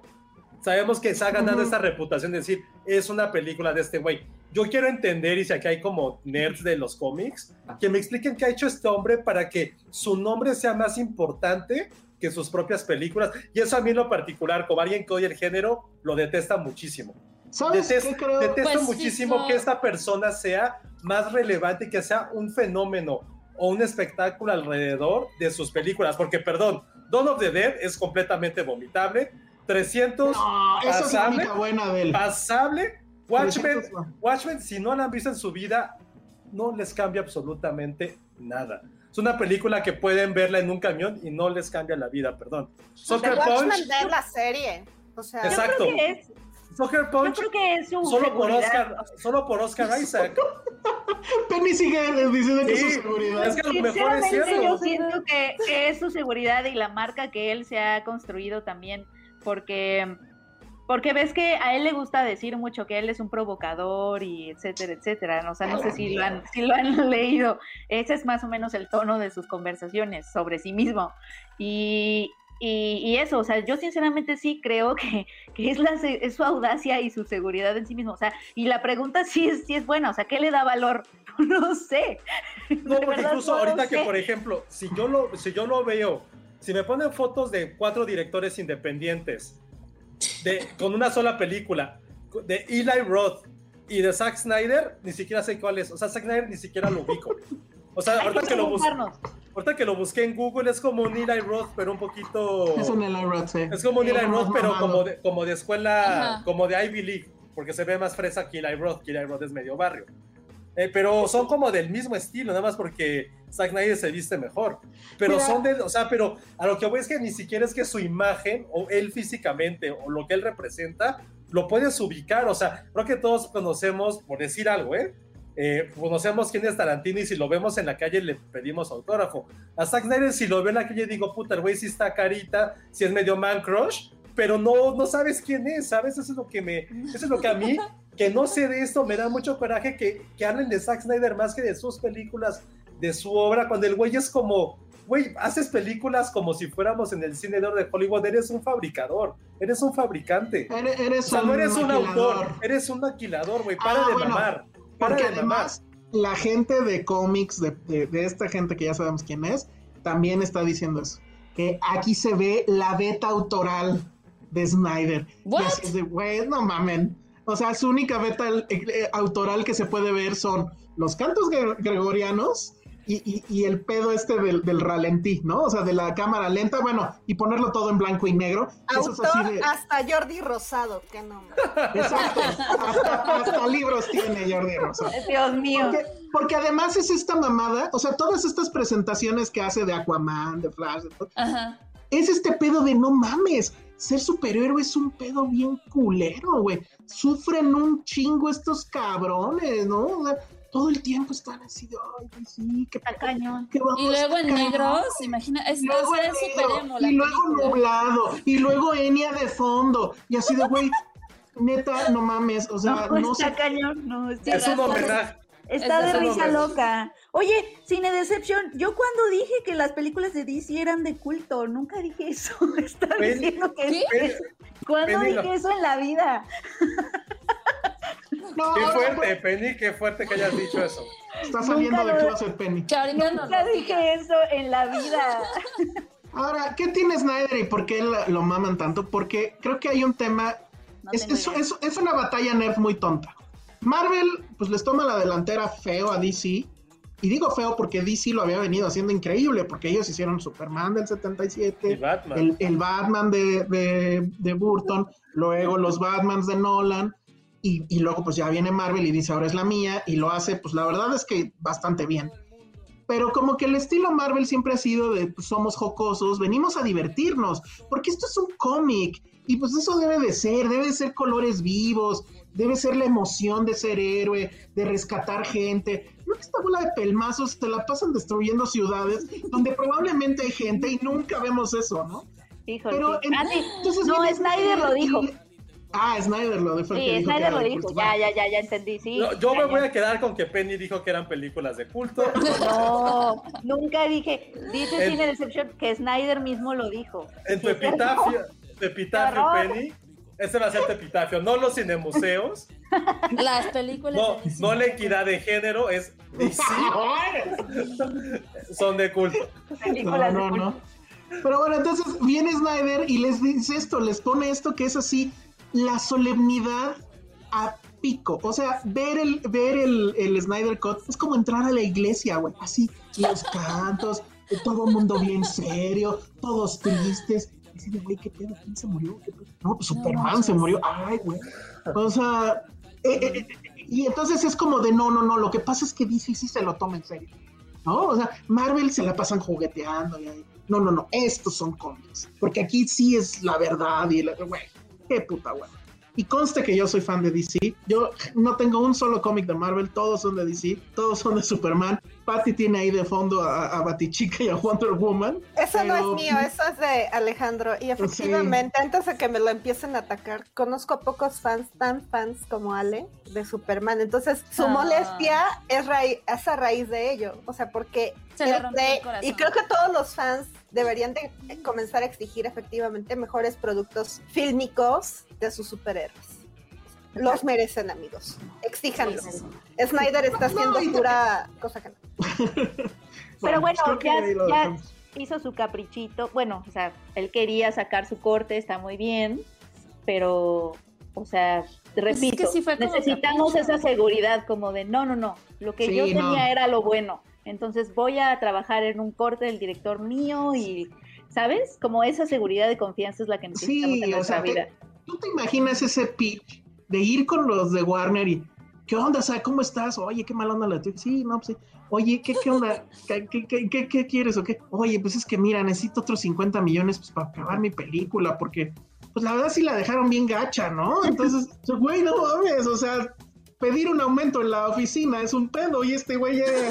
Exacto. ¿no? O sea, sí Piénsenlo, está muy cabrón. cuando necesiten algo, quieran algo, quieran crear algo, piensen en Zack Snyder, de verdad. O sea, a digan, o sea, si Zack Snyder hace eso y, y cuatro horas HBO Max nos tiene a todos hablando de su Snyder Cut seis meses con su hashtag y todo, y, y hace eso, tú de verdad ve por tus sueños. O sea, más bien, son las capacidades de venta de sí mismo que tiene él. O sea, de, sus speech deben de ser una cosa gloriosa. O sea, porque entregas tus Bueno, productos. Y, y además también, digo, eso también es Podría fundar una Bonixum. La, la esposa es, su esposa es este, ejecutiva de Warner. Ah, o sea, Eso ayuda. Débora, Eso- Snyder. ¿Es, es o era? Porque igual se fue también cuando lo de la hija. Y Bueno, bueno, ya, pero la única, dejaron relaciones. sí, y la única, la única nota que, pues igual, que creo que sí es muy serio y que dices, bueno, de lo malo, lo bueno, es que se supone que la película, lo, lo que genere, que no entiendo cómo va a generar si no está en taquilla, se va a ir a asociaciones que tienen que ver con el asunto estos del suicidio en, en adolescentes, ¿no? no, Sí, pues ahí esa, está. esa historia está muy trágica. Ahí está la Sí. verdad, todo está resuelto con eso que dijiste. Bueno, pues a eso es el Snyder Es como, es como Patty su podcast. ¿Y cómo es que Patty consiguió un podcast?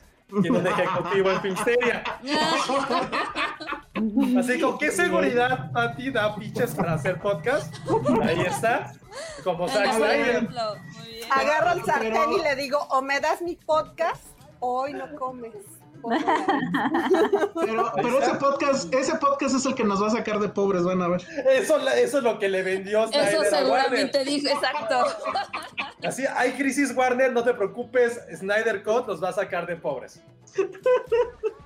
Muy bien, bueno, pues yo creo que ya le dejamos ahí, a menos que haya más preguntas de la gente.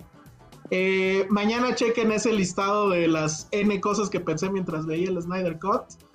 Francamente no creo hacer crítica, pero bueno, no sé. Me saca mucho de onda que en serio toda la gente de cómics sí está completamente arrodillados. Y, sí, y gente incluso en Estados Unidos, Matt Soler, que él es el curador de- del sitio de Roger Ebert, dijo que esta película era arte. No, y sí manches. fue así como de, güey, no mames. ¿Qué pedo? Eh, la legalización de la mota es una cosa. ¿eh? Ah, ni siquiera he visto las críticas, si ya salieron o en... Las críticas internacionales están muy elogiosas, demasiado. Está, ¿Sí? Sí, o sea, el- el- fíjate, el mundo al revés, o sea, el, el sitio de Roger Ebert le dio tres y media y el que más bajo la calificó fue Empire. Y Empire, pues es bien cómics, Órale, en Rotten Entonces- Tomatoes tiene 77%. pues muy alto. A ver, Ah. a ver, a ver, Checo, ¿cómo la califica? Oye, ah, estaba pensando que a ver si mañana no llega Checo y te pide aumento de sueldo, pensando que es una- Así de, Mira, Penny, te voy a decir esto. Mira, si Snyder puede hacer Si lo hace Snyder como él, se lo merecería, ¿eh?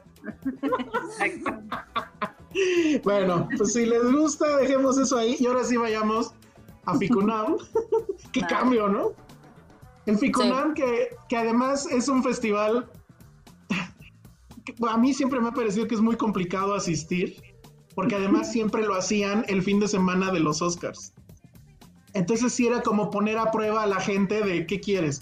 Ponerte al corriente ese fin de semana para ver los Oscars y, y pues pasarla padre o irte a ver una de, no sé. Y pues obviamente perdían porque o sea, siempre la gente pues. Y es que eh, no hay, no hay, ahorita que dices eso, creo que no hay un festival que le gane a Ficunam en cuántas veces me he quedado afuera de la- una función, o sea que no he podido entrar, porque se, aba- se abarrotan, porque son gratis, ¿no? Este, son gratuitas, ajá. Y en, Sí, ¿no? y en salas Sí. pequeñas. En salas pequeñas, obviamente en la universidad, y para llegar también el trayecto, entonces tienes que formarte más o menos como una hora antes. Está, es muy bonito ver al festival como tan lleno, tanta gente, pero es horrible por, al mismo tiempo porque de verdad me he quedado afuera de funciones muchísimas veces. Yo Como de, también, no, yo no también. entré". Y, Sí, y me quedado, y me he quedado afuera con boleto. Invitados por el festival. Así No de, güey, ya, olviden. No, sí, no, es, es, es salvaje, es salvaje, Sí. sobre todo la inauguración. Hace, Pero- de pero- verdad, hace como años que no, que no logro llegar a la inauguración. Yo no llegaba porque, no, que justo, que aparte, algo que a mí no me gustaba de Ficunam es que estuviera tan centralizado, por llamarlo así, que solo era UNAM, UNAM, UNAM, UNAM, y era como, dude, trabajo en Palmas, güey, voy a hacer dos horas a llegar a tu película, que lo leí hace, y no encontrar lugar para mí fue como, ¿sabes qué? O sea, creo que tenía de Ficunam, tenía como, creo que la última vez que fui fue en 2016, creo que todavía ni existía Filmsteria. O sea, desde que empecé en Filmsteria, nunca he ido a, a creo que hasta este año, entonces pues sí, o sea, siempre la quise yo vender por cosas de trabajo como el Festival de Cine de la Ciudad de México, pero al mismo tiempo se me hacía como el antifestival, pues porque siento, lo sentí yo muy centralizado, era como, y aparte como tenía muy tatuada, y ahí nos va a decir algo, Ale, tenía muy tatuada el- hecho en CU ese festival. Y también era así Sí. como, dude, la universidad no es tuya, güey, la universidad es de todo el mundo. O sea, quítate el puma y abre tus puertas. Entonces, sí, para mí nunca fue un festival ni sencillo ni fácil y la gente que estaba alrededor, no los organizadores, sino los mismos fans del festival sí hacían que, que para mí fuera como, esa, esa semana para mí era como no, no pisar más allá de viaducto o llegar al Pedregal. Entonces, qué bueno que por primera vez va a ser en digital. va a ser Exacto, virtual e- eso, eso era lo que iba. Yo creo que si hay un festival que se puede beneficiar de esta situación, de la pandemia, justamente es el FICUNAM, porque sí, hay eh, estas historias que, pues mira, yo ni sabía eso, que Penny, que se había quedado afuera como nosotros igual mucho tiempo. Conozco historias incluso, pero bueno, no sé ahí si me voy a meter en Yo un sí entraba. O sea, conozco historias de que incluso la gente de FICUNAM regañaba a críticos porque no estaban cubriendo el FICUNAM. Es que lo que pero bueno. pasaba al hacerlas en CU, y como aparte en la- Claro. o sea, te invitan a todos los estudiantes, las salas se llenaban de estudiantes, porque por ejemplo mi facultad estaba, bueno. estaba a la vuelta, Está increíble. padre, pero- Sí, la neta. pero justamente por esa, pues, o sea, como estudiante lo tienes a la mano, llega súper cerca, pues para ustedes sí era súper complicado, o sea, era No, nosotros Pero- incluso viviendo más o menos cerca, pues era... No vivo a- yo vivía al lado, yo vivo al lado, o sea, Sí, a los de 10 hecho, 10 Penny. minutos, pero como venía de Polanco o de Constituyentes, ya vaya, eso, eso, o sea, me servía para al menos toda decepcionada no Oye. tener un trayecto largo a mi casa. ¿Alguien de ustedes, y creo que no, se acuerda de Fico? Sí, claro. Sí. Yo fui este voluntaria. Ay, lo amaba, era el mejor Que es un poco un heredero, ¿no?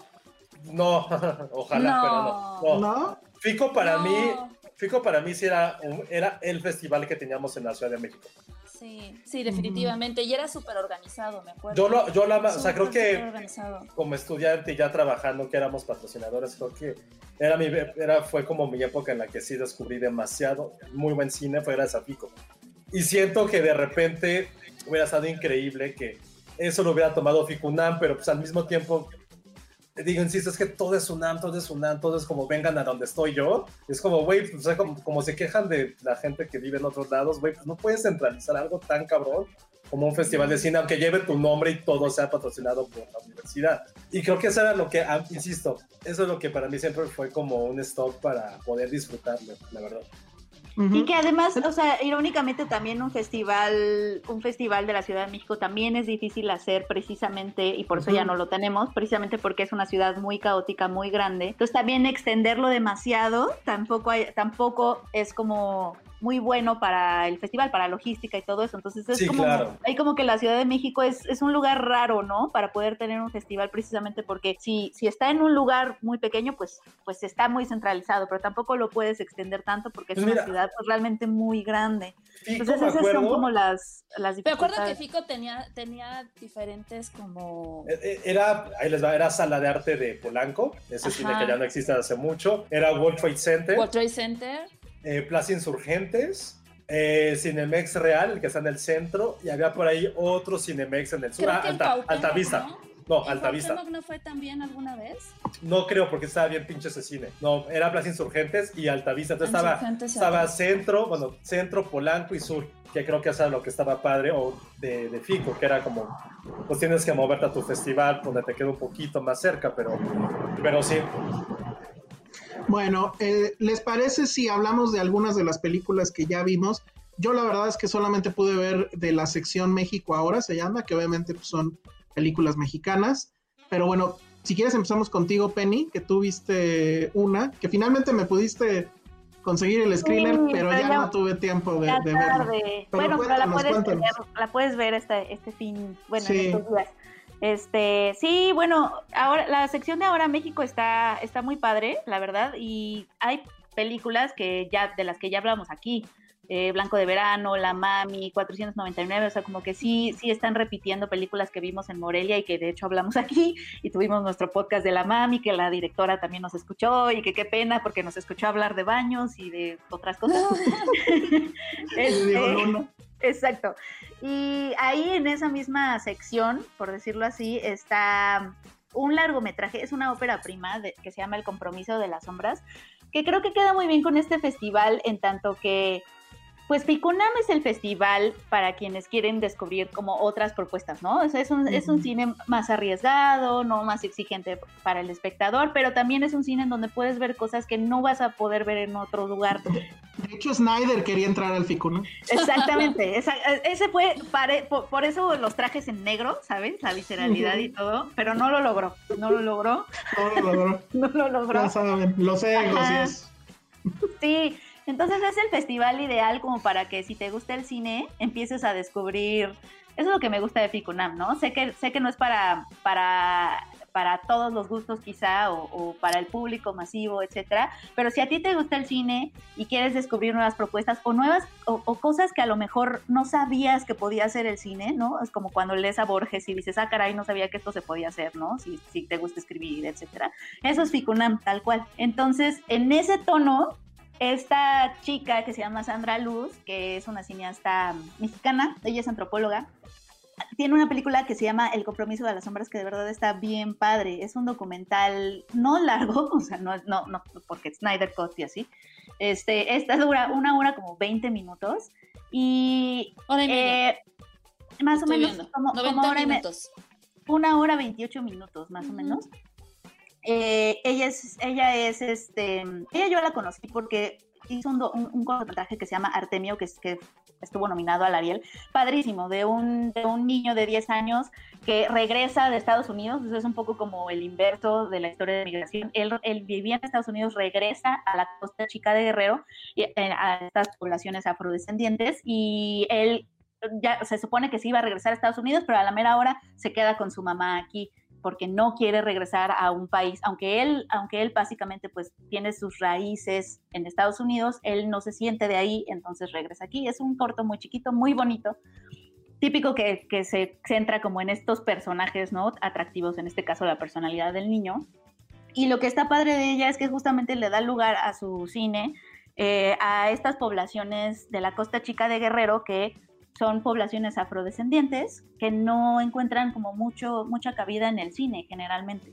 Entonces ella, ella se centra su trabajo aquí, ahí y en el compromiso de las sombras regresa justamente a esas poblaciones en la costa chica de Guerrero y lo que hace es filmar, a, sigue a esta figura de, de este pueblo que es una mujer transexual que lo que hace es ella lidera un poco, así como la wedding planner, pero al revés, lidera los ritos funerarios. Entonces se ha hecho un lugar en su comunidad eh, se, se, ha ganado el respeto de su comunidad también, siendo justamente esta persona que ayuda a los muertos a cruzar a la otra vida, ¿no? Y entonces lo que hace es seguimos a esta persona en, durante el novenario, que el novenario es justamente todos estos ritos que se hacen cuando una persona fallece, son de nueve días, y entonces pues vemos todos los ritos que, que suceden en esa población que están llenos de cantos. O sea, la muerte allá es, se despide a la muerte con canto, con baile, etcétera. Y realmente la vida de esta, y en contraste la vida de esta, de esta mujer transexual es silenciosa, ¿no? Eh, su vida es silenciosa, llena de, rumores, el grillito en el campo, la vaca, etcétera.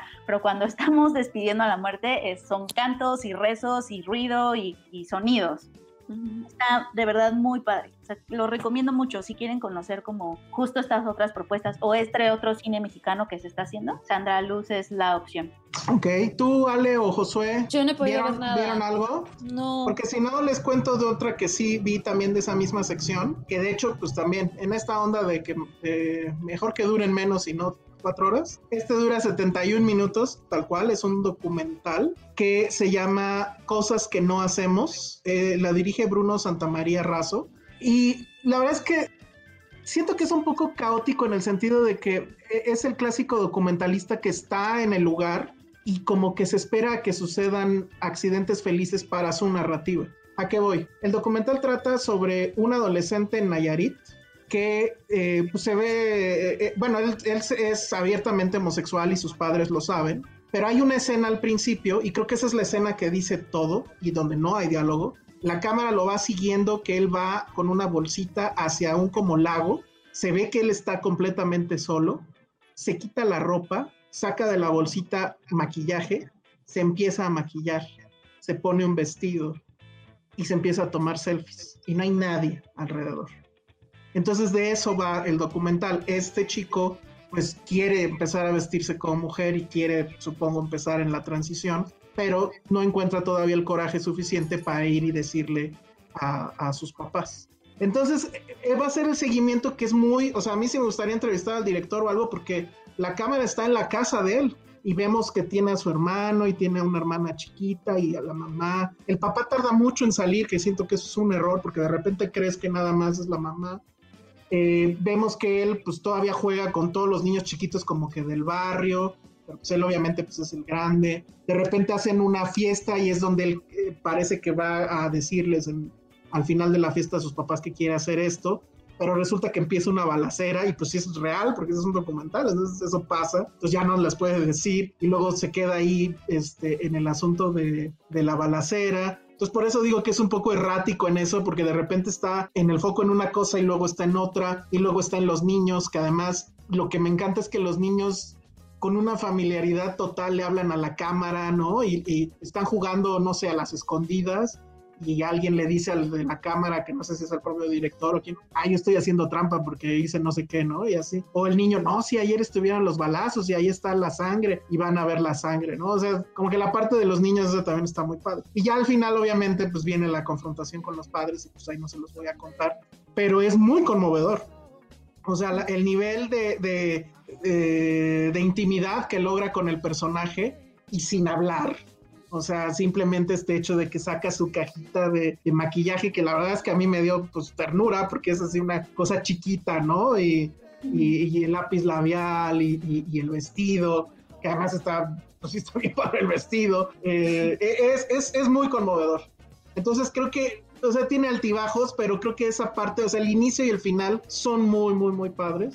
Dura muy poquito, 71 minutos. Eh, está en la sección de, de, México Hoy, en Ficunam, búsquenlo, porque la verdad es que creo que sí vale mucho, mucho, mucho la pena. Este, ¿Tú, Josué, tienes alguno de los de, de ahí, de, de, los mexicanos o, o de alguno de los internacionales? Este, no, solamente recomendaría ver Blanco de Verano. Sí, y bueno, a la gente que nos estaba preguntando, perdón, rápido, empieza este fin de semana. Se puede ver gratuitamente en Cinepolis Click, en la misma plataforma de, de Ficunam. Entonces, sí, todo va a ser digital y todo va a ser gratuito. Así es. Blanco de Verano, nada más para quien no, lo, no nos escuchó aquella vez, es esta película que es una especie de coming of age que a mí sí me recuerda, ajá, que a mí sí me recuerda mucho, este, pues como los 500, los 400 golpes, porque él, él- él es un adolescente que vive con su mamá, padre ausente, y la mamá empieza a salir con un novio y él como que no le gusta eso, es además un adolescente muy solitario que no está yendo a la escuela, hace creer a su mamá que sí, y donde además sale esta actriz que te gusta mucho porque salía en una telenovela, este, Sofía Alexander. Para Sofía volver a Alexander, amar. Santa Cat. en para volver a amar. Pero el, a amar. chico, que la verdad no tengo ahorita su nombre, lo hace increíble y ta- tan, tan bueno es que sí me recordó a los, a Adrián los 400 Rossi. golpes. A ver, él está muy bien. Esa película también es de esas que debió de verse en pantalla grande, pero pues ni modo, la verdad es que está muy muy bueno. 4.99 es un documental que ya también habíamos hablado, que es esto como si fuera la conquista o el regreso de, de Hernán Cortés, pero en el México actual y cómo ve México. Terrible, o sea, es si hay una, al menos una escena que sí es tremenda. Y bueno, pues ahí hay muchas cosas, hay cosas que Josué dice que no veamos, como la de, ¿cuál dijiste que viste en Cabos, creo? No me acuerdo dónde la viste, Josué ¿Cuál? una animación que se llama Ah. Cryptos 1 en Sundance. en Sundance la viste. Sí, no.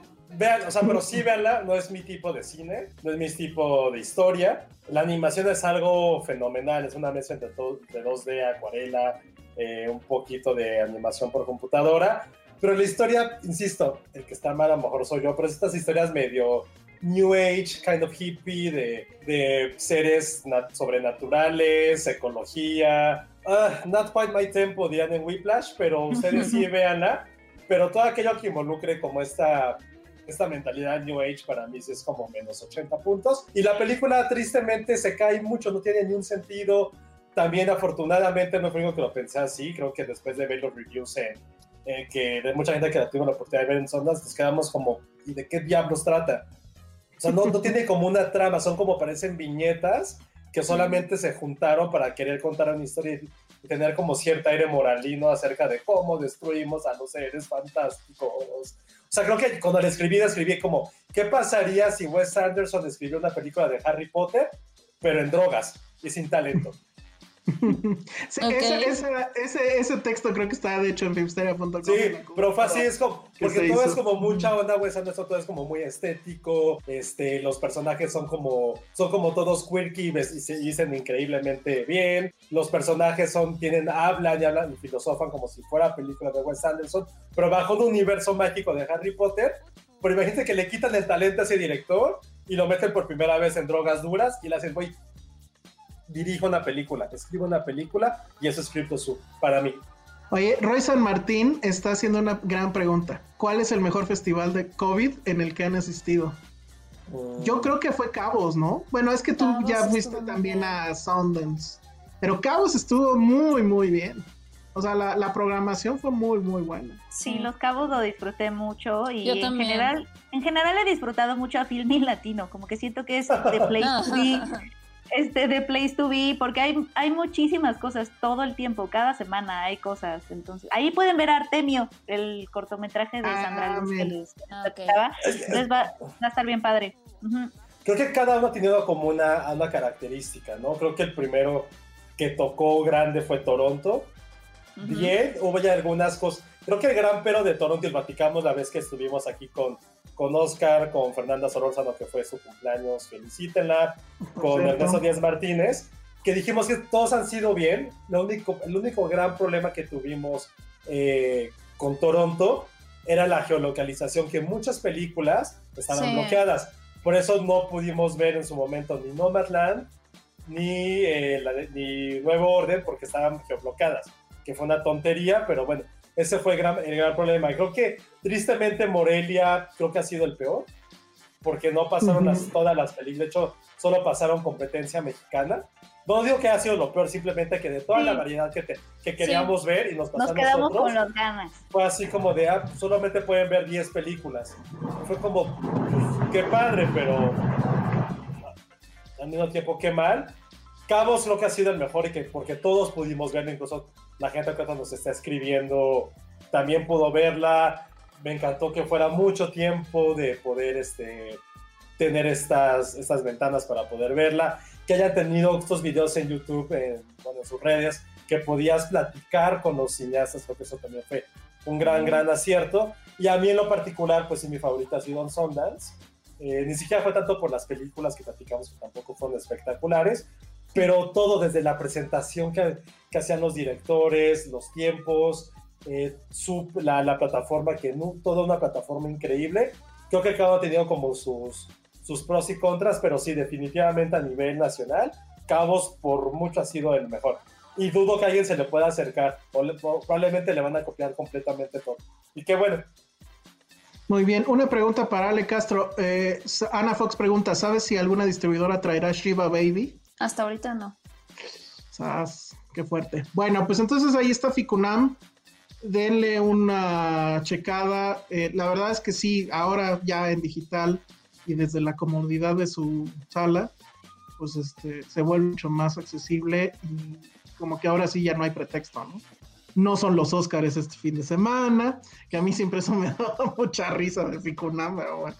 Entonces, es el momento para verlo. Lo siguiente, Wong Kar Wai en la Cineteca. ¿Vale la pena ir a arriesgarse para el, ver a Wong Kar Wai en pantalla grande? Pantalla grande. Y pues la respuesta según Josué es que sí. Ah, ¿quieren cambio yo? Pues sí. Pues fuiste el que dijo. Ay, es, es, mi capricho, ¿no? Exacto. Exacto. No, pero. No, creo sí. que sí vale la pena. O sea, sobre todo para aquellos que nunca han visto su cine. Eh, creo que, y, y, si lo van a conocer, que sea a través de, pues, de la pantalla grande, ¿no? Y, y, y las experiencias siempre son, pues son más padres. Digo, obviamente se respeta a quienes no se sientan seguros todavía de ir y demás, pero pues si tienen la oportunidad y tienen ganas de hacerlo y demás, háganlo. La verdad es que creo que sí está padre. Y quienes no se sientan seguros de ir, que sepan que la, la retrospectiva también va a estar en Movie. Uh -huh. eh, igual las siete películas este, con la restauración van a estar ahí también en Movie, creo ser? que del 16 al 25 de... Ah, pues la semana que viene. No, ya Son... está bien. Sí, ya está Ajá, bien. ya está bien y toda la semana que viene. Ah, sí, sí, sí. Sí, está, van a ser In the Mood of Lo for Love. Oh, ya se me cambió esto. No, las, las películas de su film, que tampoco tiene tantas Wong Kar Wai, pero para quien no lo conozca, creo que sí es de los directores fundamentales que marcaron el fin del siglo XX. Eh, Totalmente. Para ser un poquito como incluso más, más pop, uh, probablemente es el director contemporáneo que más influencia tuvo en Quentin Tarantino. De hecho, él tiene un videoensayo increíble mm. sobre Shingon Express, que es una maravilla. O sea, te explica tanto la parte filosófica, creativa, de colores, de composición, de Justo. cómo poder percibir una película. Y lo que tiene Wong Kar Wai, y que creo que todo el mundo mejor lo conoce directamente, es por esa fotografía que tiene, ¿no? Probablemente -huh. uno de los directores estoy, estoy como pensando, o sea, después, para mí, que soy muy fan de Terrence Malick, después de lo que hace Malick, probablemente mi favorito sí es Wong Kar Wai, ¿no? El manejo de los colores, eh, tiene estas tomas en las cuales el personaje principal de su encuadre siempre parece que va en cámara lenta y todo lo que hay alrededor está, en, está a otro tipo de velocidad. Perdón, tiene un nombre, no, no recuerdo cómo se llama esta, esta toma, esta técnica, los espejos que siempre está utilizando, el grano, el, el, grano reventado, que él es de los primeros que también empezó con y, eso. Y evidentemente los, el, el color neón y sus uh -huh. historias, hace rato hablando de cosas emo, pues sí tuvo su época en que este güey era como el gran autor de películas de desamor. Siempre ponía uh -huh. como esos dos personajes que querían estar unidos, pero que ellos mismos se ponían las trabas o decidían no estar, no estar juntos. Entonces creo que esas películas, sobre todo, y evidentemente no creo que sea la mejor, pero sí la más popular, que es In the Mood for Love, habla específicamente de esto. ¿Cómo que no es la mejor? No, yo creo que, yo creo que Shungik Express es, es superior. Sí. Al contar dos historias paralelas, que algunas me acuerdo que en la universidad esas gente inmamable que era, me peleé con un güey que decía no. que hable con ella era superior a In the Mood for Love. No porque, mames. Porque prácticamente son dos historias, son muy paralelas. Me acuerdo mucho de esta pelea con, con este okay. amigo. Porque eran paralelas, porque son dos historias contadas eh, desde una perspectiva amorosa, pero que se van entrelazando. Y después lo pensé y dije, es que sí son muy similares. Pero bueno, eso es lo que hacía como característico el cine de, de Wong Kar Wai, que ya después, eh, ya entrando como en este siglo, hizo algunas películas, la de My Blueberry Nights, que la verdad sí es bastante malona, 2040, 2046, que la verdad, que la verdad, a mí también me gusta esa. la volví a ver hace como, un, bueno, cuando la vi hace como dos o tres años y le, no le volví a entender. Y es la que supuestamente es como la, la secuela, ¿no? De In the Mood for Love. Ajá. Porque es el mismo personaje en teoría, ¿no? Sí. El escritor. Pero ya con algo mucho más sci-fi y, The Grand- Futurista, y The Grandmaster. Y The Grandmaster, que es una, es una joya. Es Sí. probablemente después de El Tigre y el Dragón, la mejor película sobre artes marciales que, que pueda haber. Entonces es un director que no solamente se centra en estas historias que les digo, así como, como amorosas, Este- también tiene- se mete mucho en la mafia, en crímenes. Es es muy lujurioso, muy sensual su cine también. Entonces, si no lo conocen, creo que es la mejor oportunidad de verlo. Y también tiene una película impresionante que es Happy Together, ¿no? Happy to Una, claro. una película LGBT así, pero finísimamente bien escrita. Y esa es la que es en Argentina, ¿no? Ajá, en Buenos Aires y en Ok. Iguazú, Iguazú creo. Sí, creo que sí. que. De, de él, nada más contar rápido, pues como pequeños datos, pues anecdóticos o de vida que, que hacen entender mejor su cine. Él, eh, no me él vive en, no me acuerdo Hong si es Kong. en Hong Kong, pero él no es originario de ahí, su familia tuvo que inmigrar. Pero el problema es que primero inmigró creo que su mamá y él, y luego al hermano no se lo permitieron ya, cerraron las fronteras. Entonces él estuvo 10 años sin hablar con su hermano hasta que finalmente pudieron cruzar. Al llegar ahí, ellos no sabían cantonés, entonces su mamá y su, y, y, bueno, y él iban mucho al cine. Decían, no entiendo nada, pero el cine no necesariamente tienes que entender lo que están diciendo, sino lo que estás viendo. Y entonces de ahí él empezó a forjar su, su idea de, eh, sus ideas visuales de cómo tiene que ser el cine. Él es muy famoso por este asunto de que él no hace guiones. Simplemente le dice a sus actores más o menos de qué va su personaje, pero no tiene un guion este, así en papel. Los guiones, de hecho, pues ya hasta que acabó la película los arman porque pues, se necesitan para promocionar la película, meterla a festivales, etcétera. Pero él no hace guiones. Incluso él mismo ha dicho que, lo primero que hace para, incluso antes de escribir la película o hacer un bosquejo de cómo va a estar el asunto, que va y busca las locaciones. Para él, la locación es incluso más importante que los actores. Y eso sí, pues se ve, ¿no? En, en muchas de sus películas porque están muy bien cuidadas, muy bien iluminadas. Y sí, o sea, e- es de estos o sea, suena loco que un medio visual no tenga a lo mejor tanto eh, empeño en justamente hacer imágenes bellas y es de- creo de los pocos últimos directores que lo hace a conciencia y, y- y en este asunto de que es más importante incluso que un guion, ¿no? Entonces, este, las películas que van a estar en este ciclo de la Cineteca son In the Mood for Love, Ashes of Time Redux, que esa es una película que él no le gustó cómo quedó, entonces la había como que él mismo enlatado y luego no sé cómo lo convencieron, hicieron un remaster y pues Hicieron un Snyder Cut. El hicieron tal Sí, cual. total. Chunking Express, The Hand, Fallen Angels, 2046 y Happy Together. Esto no sé si también tiene algo que ver con el asunto de que su, no sé si son estas exactamente, pero bueno, va a haber una caja o hay ya una caja Criterion con muchas de sus películas más importantes, que supongo pues es esa remasterización. No sé si son las mismas, pero bueno, pues también está eso, así como para que le vayan ahorrando, porque sí ha de estar caro, pero uff, vale mucho, mucho la pena. Entonces, bueno, pues ahí está. Eso va a suceder en la Cineteca a partir de este fin de semana, creo. Sí, ¿no? Sí. Ok. Sí. Y se va a ir extendiendo. La Cineteca, como saben, ya está eh, abierta al público, obviamente con... Sí tiene, o sea, si tienen ganas de, de verlo, sí tienen que apurarse, porque como ahorita es solamente el 30% del, del aforo, los boletos están volando.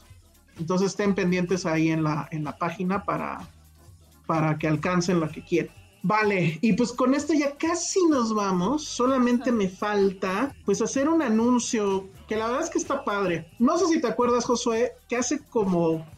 Bueno, nosotros teníamos mucho cuando íbamos al estudio en Dixo, que acabando el podcast siempre nos quedábamos platicando.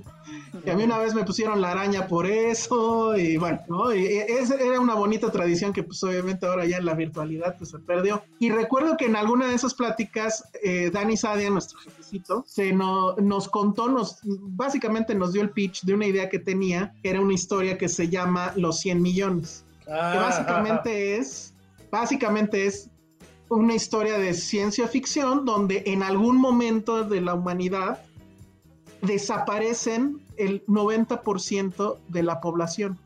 Solo queda el 10% y qué pasaría con eso. Entonces, bueno, él traía ya toda una idea y traía todo el guion, etcétera. y- Entonces, no sé si, ya no me acuerdo si esa vez nos dijo si quería que fuera película, pero el chiste es que ya existe, no como película, o eh, existe como algo muy parecido, que es un podcast, porque no todos los podcasts son como este, donde no nos están echando madre y así. Hay podcasts donde se hacen un guion, donde hay los efectos especiales, donde la gente que habla sí tiene voz increíble y etcétera. Ah, Entonces, su protagonista de esta historia es nada más ni nada menos que el más grande villano que ha habido en las series de Netflix y probablemente en las series mexicanas, que es Oscar Jaenada. Era el papá de, de Luis Miguel. Eh, y eh, pues ya ese podcast ya se puede escuchar. Está disponible en Amazon Audible, que es esta plataforma donde se pueden escuchar todo este tipo de podcasts que son más de guionizados, etcétera, y que justo lo hemos visto en, en algunas eh, series de Amazon, terminan volviendo series, volviéndose series, perdón, porque justo pues es mucha la popularidad que alcanzan. Yo ya pude escuchar los tres primeros. La verdad es que lo que a mí me sorprende mucho y lo, lo digo porque además yo odio una de las películas de Jainada, que es la de Cantinflas, pero, pero la verdad es que sí es un gran actor, o sea, te das Sí. cuenta justo cuando nada más con la voz tienen que hacer a los personajes y, y- y darle los matices y todo eso. Él está muy impresionante. Eh, no me acuerdo cuántos capítulos son, pero aquí sí aplicó el Snyder Cut, porque sí creo que la historia completa son como cuatro horas, obviamente en muchos más capítulos. Y este, el primero es como empieza en un avión y que se están dando cuenta que ya no les están contestando en tierra y qué está pasando. Y luego viene este personaje que es el de Jainada, que es una cosa muy rara porque él trabajaba con narcos, está en una cárcel. Digamos que es un personaje al que esta situación le viene increíble porque va a poder salir de la cárcel, no tiene, él no tenía familia, entonces le vale, y es como va a ir sobreviviendo. Supongo después se va a complicar y complicar y com- Tiene este asunto de, que, de dejarte en un cliffhanger cada episodio, entonces bueno, está bastante, bastante bien. Si pueden darle una checada, sé que Jefecito nos va a mandar unos este, pases para que puedan entrar a Amazon Audible. Tienen a- van a tener un mes ahí gratis, pero trae esto que le conocen como puntos y con esos pueden bajar este, los podcasts que quieran eh, y, y durante ese mes escucharlo. Entonces está muy padre. La plataforma de, de Amazon Audible pues, sí tiene muchas cosas, sobre todo pues gringas, pero donde ya te das cuenta que sí es también como que otro refugio de los actores. O sea, básicamente todos los actores top están haciendo este tipo de podcast, que son pues como, como el regreso de la radio, de las radio, pues no sé si llamarlo radionovelas o el, sí. o el, o el te- el- el teatro en radio, algo así. Entonces, bueno, pues está ahí bastante padre. Oye, Entonces, ¿cómo se llama? ¿Cómo lo buscamos? se llama Los 100 millones, se llama Los 100 millones, le dejó, le dejó el mismo título. Ok. Ahí lo pueden encontrar y nada más aguántenos para que les eh, mandemos esos, bueno, vamos a, a regalar esos, esos pases. Ya veremos cómo. Entonces, dicho lo cual, acabamos con este podcast donde hablamos de muchísimas cosas. ¿No están emocionados? Yo sí. Muy A emocionado. ver, Pati, Pati quiere decir algo, pero... Ah, no, está aplaudiendo.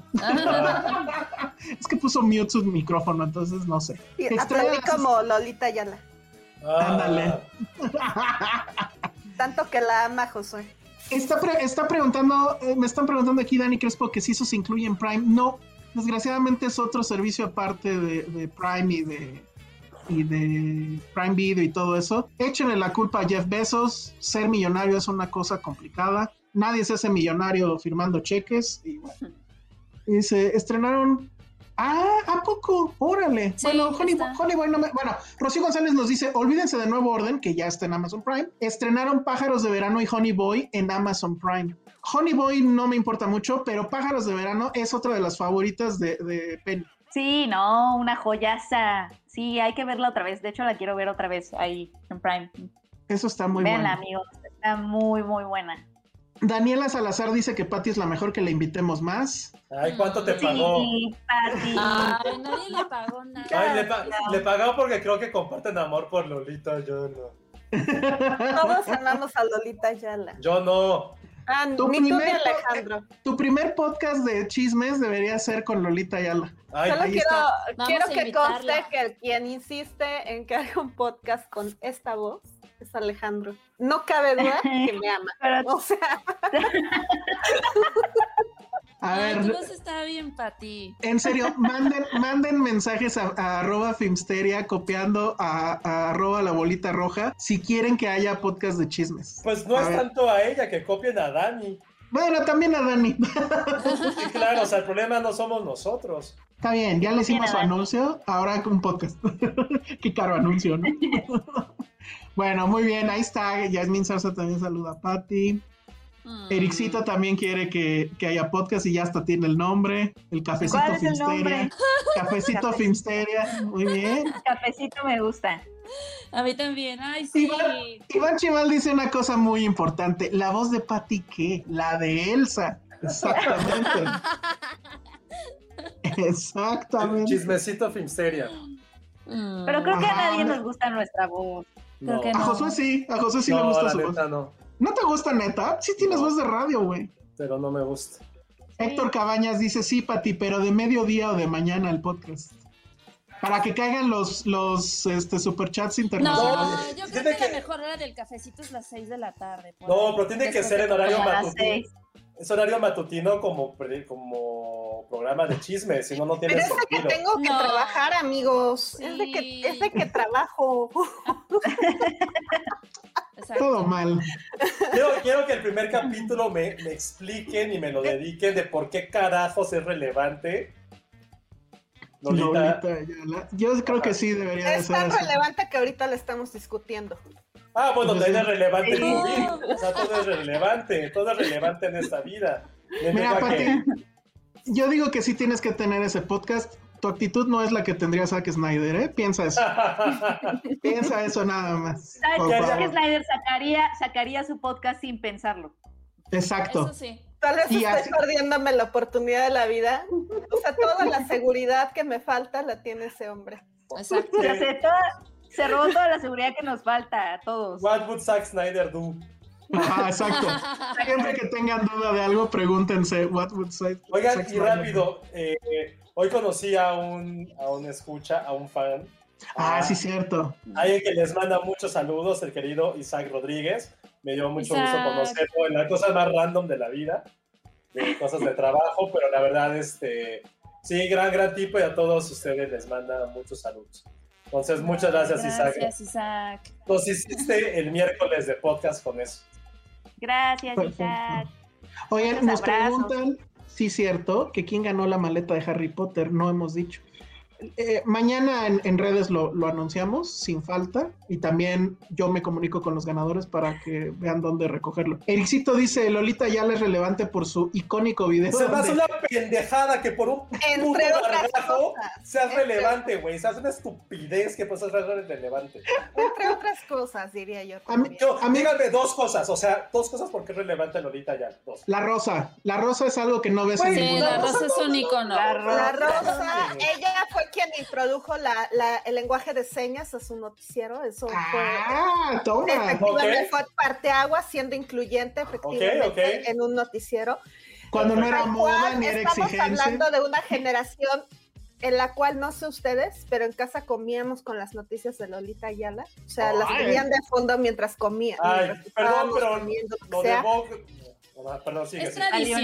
Eh, es, es efectivamente este, pues parte de una generación y yo creo que habría que explorar más bien el- la mecánica mercadológica que tuvo su hija, que es quien la está, gracias a ella está este boom nuevamente, porque Lolita ya la preguntaba lo mismo que tú, o sea, ¿quién va a comprar playeras mías? ¿Por qué me quieren? Porque eres vintage, mamá, eres vintage. Entonces estamos viviendo una cultura, en la cultura pop. Hace rato, incluso me- estaba yo leyendo ahí entre los comentarios, que ya iba a haber una, una serie de Paco Stanley. Paco Stanley pertenece a esa generación, más allá de que, este, digo, sabemos el trágico Del desenlace de- escándalo que pasó. y del escándalo y todo eso, pero son personajes icónicos de la televisión, justo con Raúl Velasco, Sabludovsky, porque pues por mucho tiempo prevaleció este monopolio televisivo, en lo cual no teníamos acceso a otro tipo de canales, veíamos eso.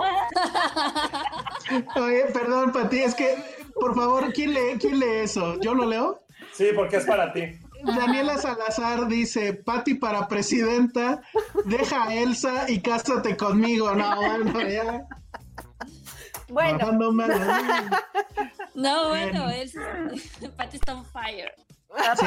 No, el, el, el bromance entre Daniela Salazar y Patty ya llegó a otros niveles. Hagan, Sí, hagan- exacto. hagan su podcast Yo- mejor ustedes. Ay, Dani, sí, hagámoslo tú y yo. Ajá, lo van a, lo van a hacer en, en Animal MX, ¿no? Y ya. Ajá, hagan su Súper shipeo eso, súper. Sí. No, bueno. Y pues ya, o sea, hay muchas, muchas, muchas razones, pero pues estamos hablando de su peinado icónico, la rosa, o sea, es imposible Sí. que culturalmente no, no sepamos quién es Lolita Ayala. No, sabemos quién es, pero lo que yo no entiendo es por qué a alguien de 26 años se le haría cool tener esto y de repente De la misma como... forma como Ajá. Walter Mercado fue también ahorita un boom y decir, porque al final era un güey que decía los horóscopos. Es eh, no sé, no, porque es que aquí el punto es lo que alguien es no que escucha. Son íconos. No, no, pero alguien nos dijo, o sea, alguien lo puso. Se hizo famosa y se hizo relevante para una generación que no la había visto en tele por el pendejo gargajo. Walter Por Mercado un no sé. meme, Josué, estamos hablando efectivamente de una Justo. época en la cual ahorita todo es relevante si se vuelve un meme. Exacto. O sea, No, está en bien. el día de ¿Quieres fama mañana fortuna? Vuélvete un meme, Josué. No, pero- pero-. Esto, esto es como una conversación que sucedería en Guerra de Likes. ¿Qué No, no, no, pero siento que fue una muy mala comparación ponerla al nivel de Walter Mercado. O sea, Walter Mercado sí fue un ícono no por una pendejada de un No, gargajo, no, sino por, fue por mucho. O sea, no está bien compararlo con Walter Mercado. Ahí sí, ahí sí no completamente difiero. No, no, no, hasta no, no, siento pero- un insulto para Walter. Ay, Es un insulto para ¿cómo, Walter Mercado. Josué? No, pero A Walter no le gustaría que se Walter. estuvieran peleando. Él aboga, abogaba por el amor. Mucho amor, mucho, Mucho mucho amor, amor. amigos, por favor. No, pero o sea, ahorita ya me lo dejaste muy claro. O sea, siento que es como lo naco es cool, como yo que hubiera No. consumido. ¿De no, dónde es naco? no, a ver, O no, sea- perdónenme, no, no, no. Hablo de esa frase que estaba de moda hace 10, 15 años. Lo hablamos la semana pasada con estas playeras de Chepillín y eso. Fue como, ¿qué haces? ¿Qué haces como esto vintage, algo cool? Eso es Lolita Ayala ahora. No, no digo que sea naco o naca, Lolita Ayala no es por ahí. Es porque eso es lo que se tomaba como una referencia cuando pasaba hace 10, 15 años. Entonces, no, esa era mi única pregunta. Ya te sientes, Josué. No, no, no. Estoy tratando de entender justo porque no entiendo. Es que no entiendo.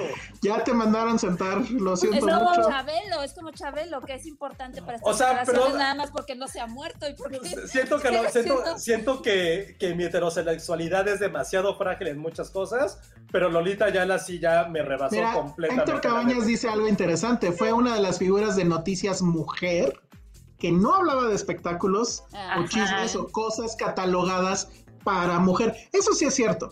Sí, Eso sí, hecho, eso sí es la mérito. imagen como amable. La, incluso ese era su su eslogan, la, la amable, maternal. el lado Sí, amable exacto. de la noticia. Justamente por eso lo veíamos a la hora de la comida, porque estaba mi mamá y era quien lo ponía. Este, porque pues tal cual era una mujer que daba las noticias y que incluso daba noticias que en otros espacios no se daban, ¿no? O sea, de perrito rescatado en tal, ¿no? Este, entonces, pues, sí, Eso es veías eso. Eso es importante. Y cabe mencionar que ella comenzó con lo de las playeras justamente porque ella, este, eh, em, digamos, pertenece a asociaciones protectoras de animales, entonces fue para sacar recursos para ellos, porque dada la pandemia no estaban pudiendo hacer los eventos que habitualmente hacían para recaudar fondos, entonces sacó- sacaron las playeras justo para recaudar fondos para proteger perritos. Entonces cualquier persona Sí, que esté Josué. protegiendo perritos Ya merece lo ser un ícono. Ya. He dicho.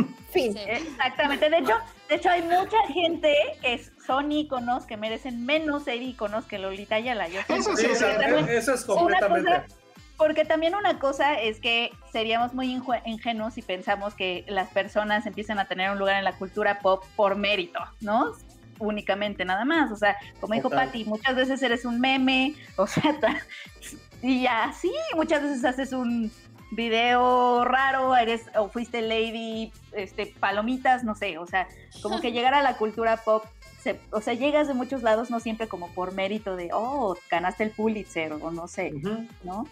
Y Lolita Ayala, yo sí, yo sí le veo su lugar, Sí. bien ganado. sí. Digo, José tiene un punto, que si esta generación la reconoce solamente por eso, pues... Pues no la- o sea, todo lo que me dice Patty lo celebro y digo chingón, pero güey, el güey de 22 años que trae su playera no sabe esas cosas, no me mames. Ese es mi único punto.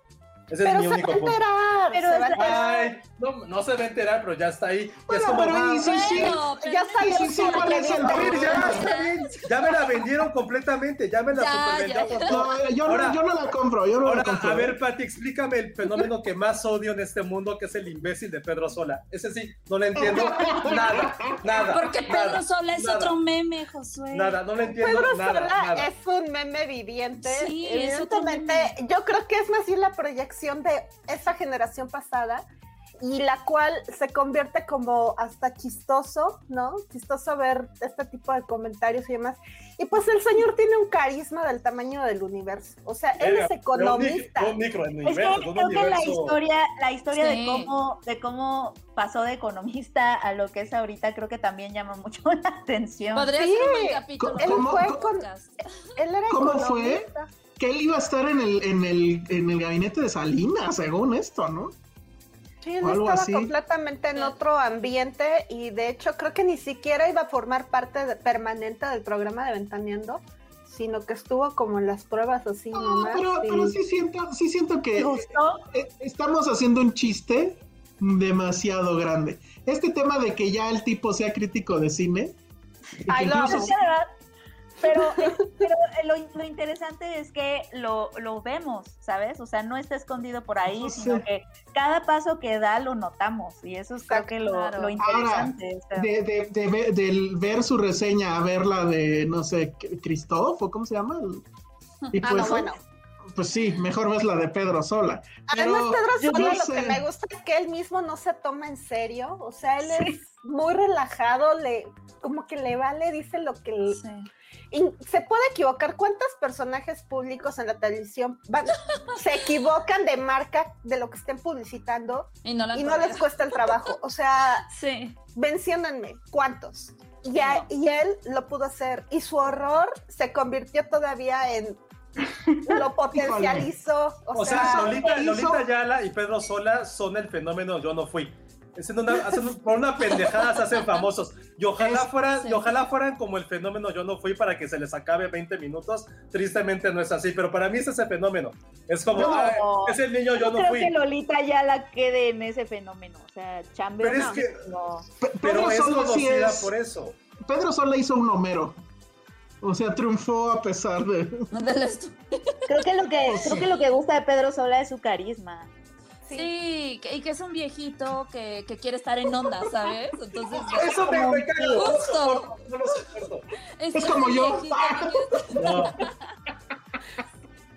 Bueno, ya, porque en serio Vero nos va a odiar. Espero que esté disfrutando esto. Pero en fin. No, eh, ya. Espérense, tengo aquí yo unos regalos. Espérense. ¡Ay, hay regalos! Que... Muy bien. Porque hace rato creo que Dani nos preguntó, no, ¿quién nos preguntó lo de Harry Potter? Cintia nos preguntó. Sí, sí. Pues ahora no solamente va a haber maletas, también Cinepolis nos regala pases para ver todas las 10 o 40 películas que hay Ay, de Harry Potter en el cine. Penny, te hablan. Harry Potter en el cine me llama la atención. Ah, ¿Arriesgarías, ¿Arriesgarías el pellejo para ver a Harry Potter en el cine? No, no, porque creo que ya había dicho aquí que las películas no me mataron tanto. O sea, ¿tú eres más de los libros o cómo? Sí, sí soy más de los libros. Yo sé que es el cliché más grande del mundo y el, el lugar más, el lugar común más grande del mundo decir que, que prefieres los libros que las películas. este, pero sí, soy, soy Sí, ese, no. soy ese cliché, discúlpenme. Sí, no, eh, sería Regina Blandón en esta película. Bueno, entonces, entonces, José, ¿cómo va a estar ese asunto? Pues hay que regalarlos, son 10 pases dobles para que puedan ir con alguien, con su Hermione o su Ron Weasley a ver estas películas. Y solamente va a ser con una sencilla trivia. Pero Eh, la vamos a decir Ah, bueno, Eh, sí, la- esa trivia la vamos, otra vez le va a tocar a Ale hacerla, muy bien. Sí, porfa. y la van a escuchar al final de la edición de solo audio en Spotify del podcast. Entonces, lo siento, son nuestras pequeñas estrategias de marketing para que ustedes bajen el podcast, vean el video, le den like a este video, por favor. Estuvimos en algún momento en 120 eh, personas viéndonos al mismo tiempo y los likes están bien abajo. ¿Qué pasó? Pero bueno, pues ya con eso acabamos. Entonces son 10 pases para el, ahora sí que el ciclo Harry Potter en Cinépolis. Donde quieran. Como Muy si en. Cinépolis, pues, pero en el En Cinépolis en cualquier sala. Muy bien, sí, no, no, no crean que es en la casa de Alejandro Ramírez, no, es en alguna de las, de las salas. Muy bien. Bueno, pues ya vámonos, porque en serio, pobre este Vero nos va a odiar. Pati, redes sociales. Arroba la bolita roja. Muy bien. A Ay, ese, sí, yes, queen. a, a ese tweet es el que deben, junto, copiando a Dani, de que quieren un podcast de chismes de Pati. Muy bien. Luego, este, Super sí. Pe- Super sí, Penny. Eh, arroba Penny Oliva y sí, super sí quiero hashtag pues, podcast de Patty. Perfecto. Ale. Arroba Ale Kazagi. Y sí, cafecito chismoso. Josué. Arroba Josué Corro. Estoy pensando un hashtag para el podcast. Porque cafecito puede ser chismecito Filmsteria o algo así, pero es arroba Dani, D-A-N-Y. O Ajá, Y, muy como bien. sea. A él cópienlo, a él háganle presión para que pueda hacer. Y la única condicionante es que no se hable de sus líderes estos para gente de la generación X que se apropiaron los centenias. Es mi única orden que voy a dar para que salga ese podcast. Oye, pues en el primero ya estábamos platicando que estuviera Lolita ya. Sí. Bueno, Va, va- va a cobrar con lo famosa que es ahora. ¿eh? ¿Va No, no creo. No. ¿Quién sabe? Nah, no No, porque van a salir las mascotas. Muy bien. Bueno, Ah, pues sí. yo.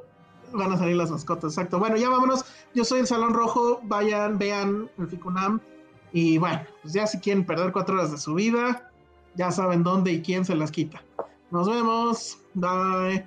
Ay, gracias, gracias, Pati. Gracias. Patty, te amamos.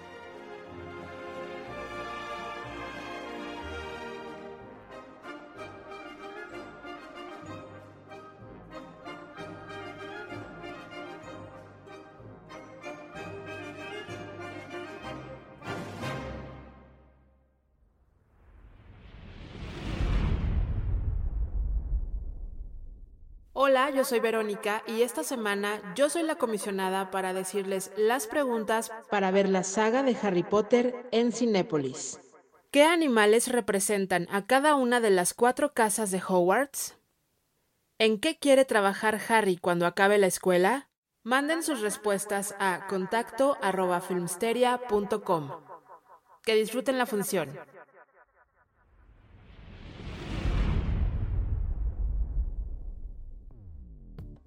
Dixo presentó Filmsteria, con Penny Oliva, Alejandro Alemán y Josué Corro.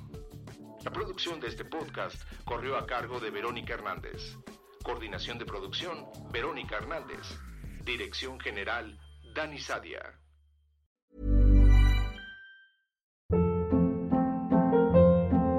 Hold up. What was that? Boring. No flavor. That was as bad as those leftovers you ate all week. Kiki Palmer here, and it's time to say hello to something fresh and guilt-free. Hello Fresh. Jazz up dinner with pecan-crusted chicken or garlic butter shrimp scampi. Now that's music to my mouth. Hello Fresh. Let's get this dinner party started. Discover all the delicious possibilities at hellofresh.com.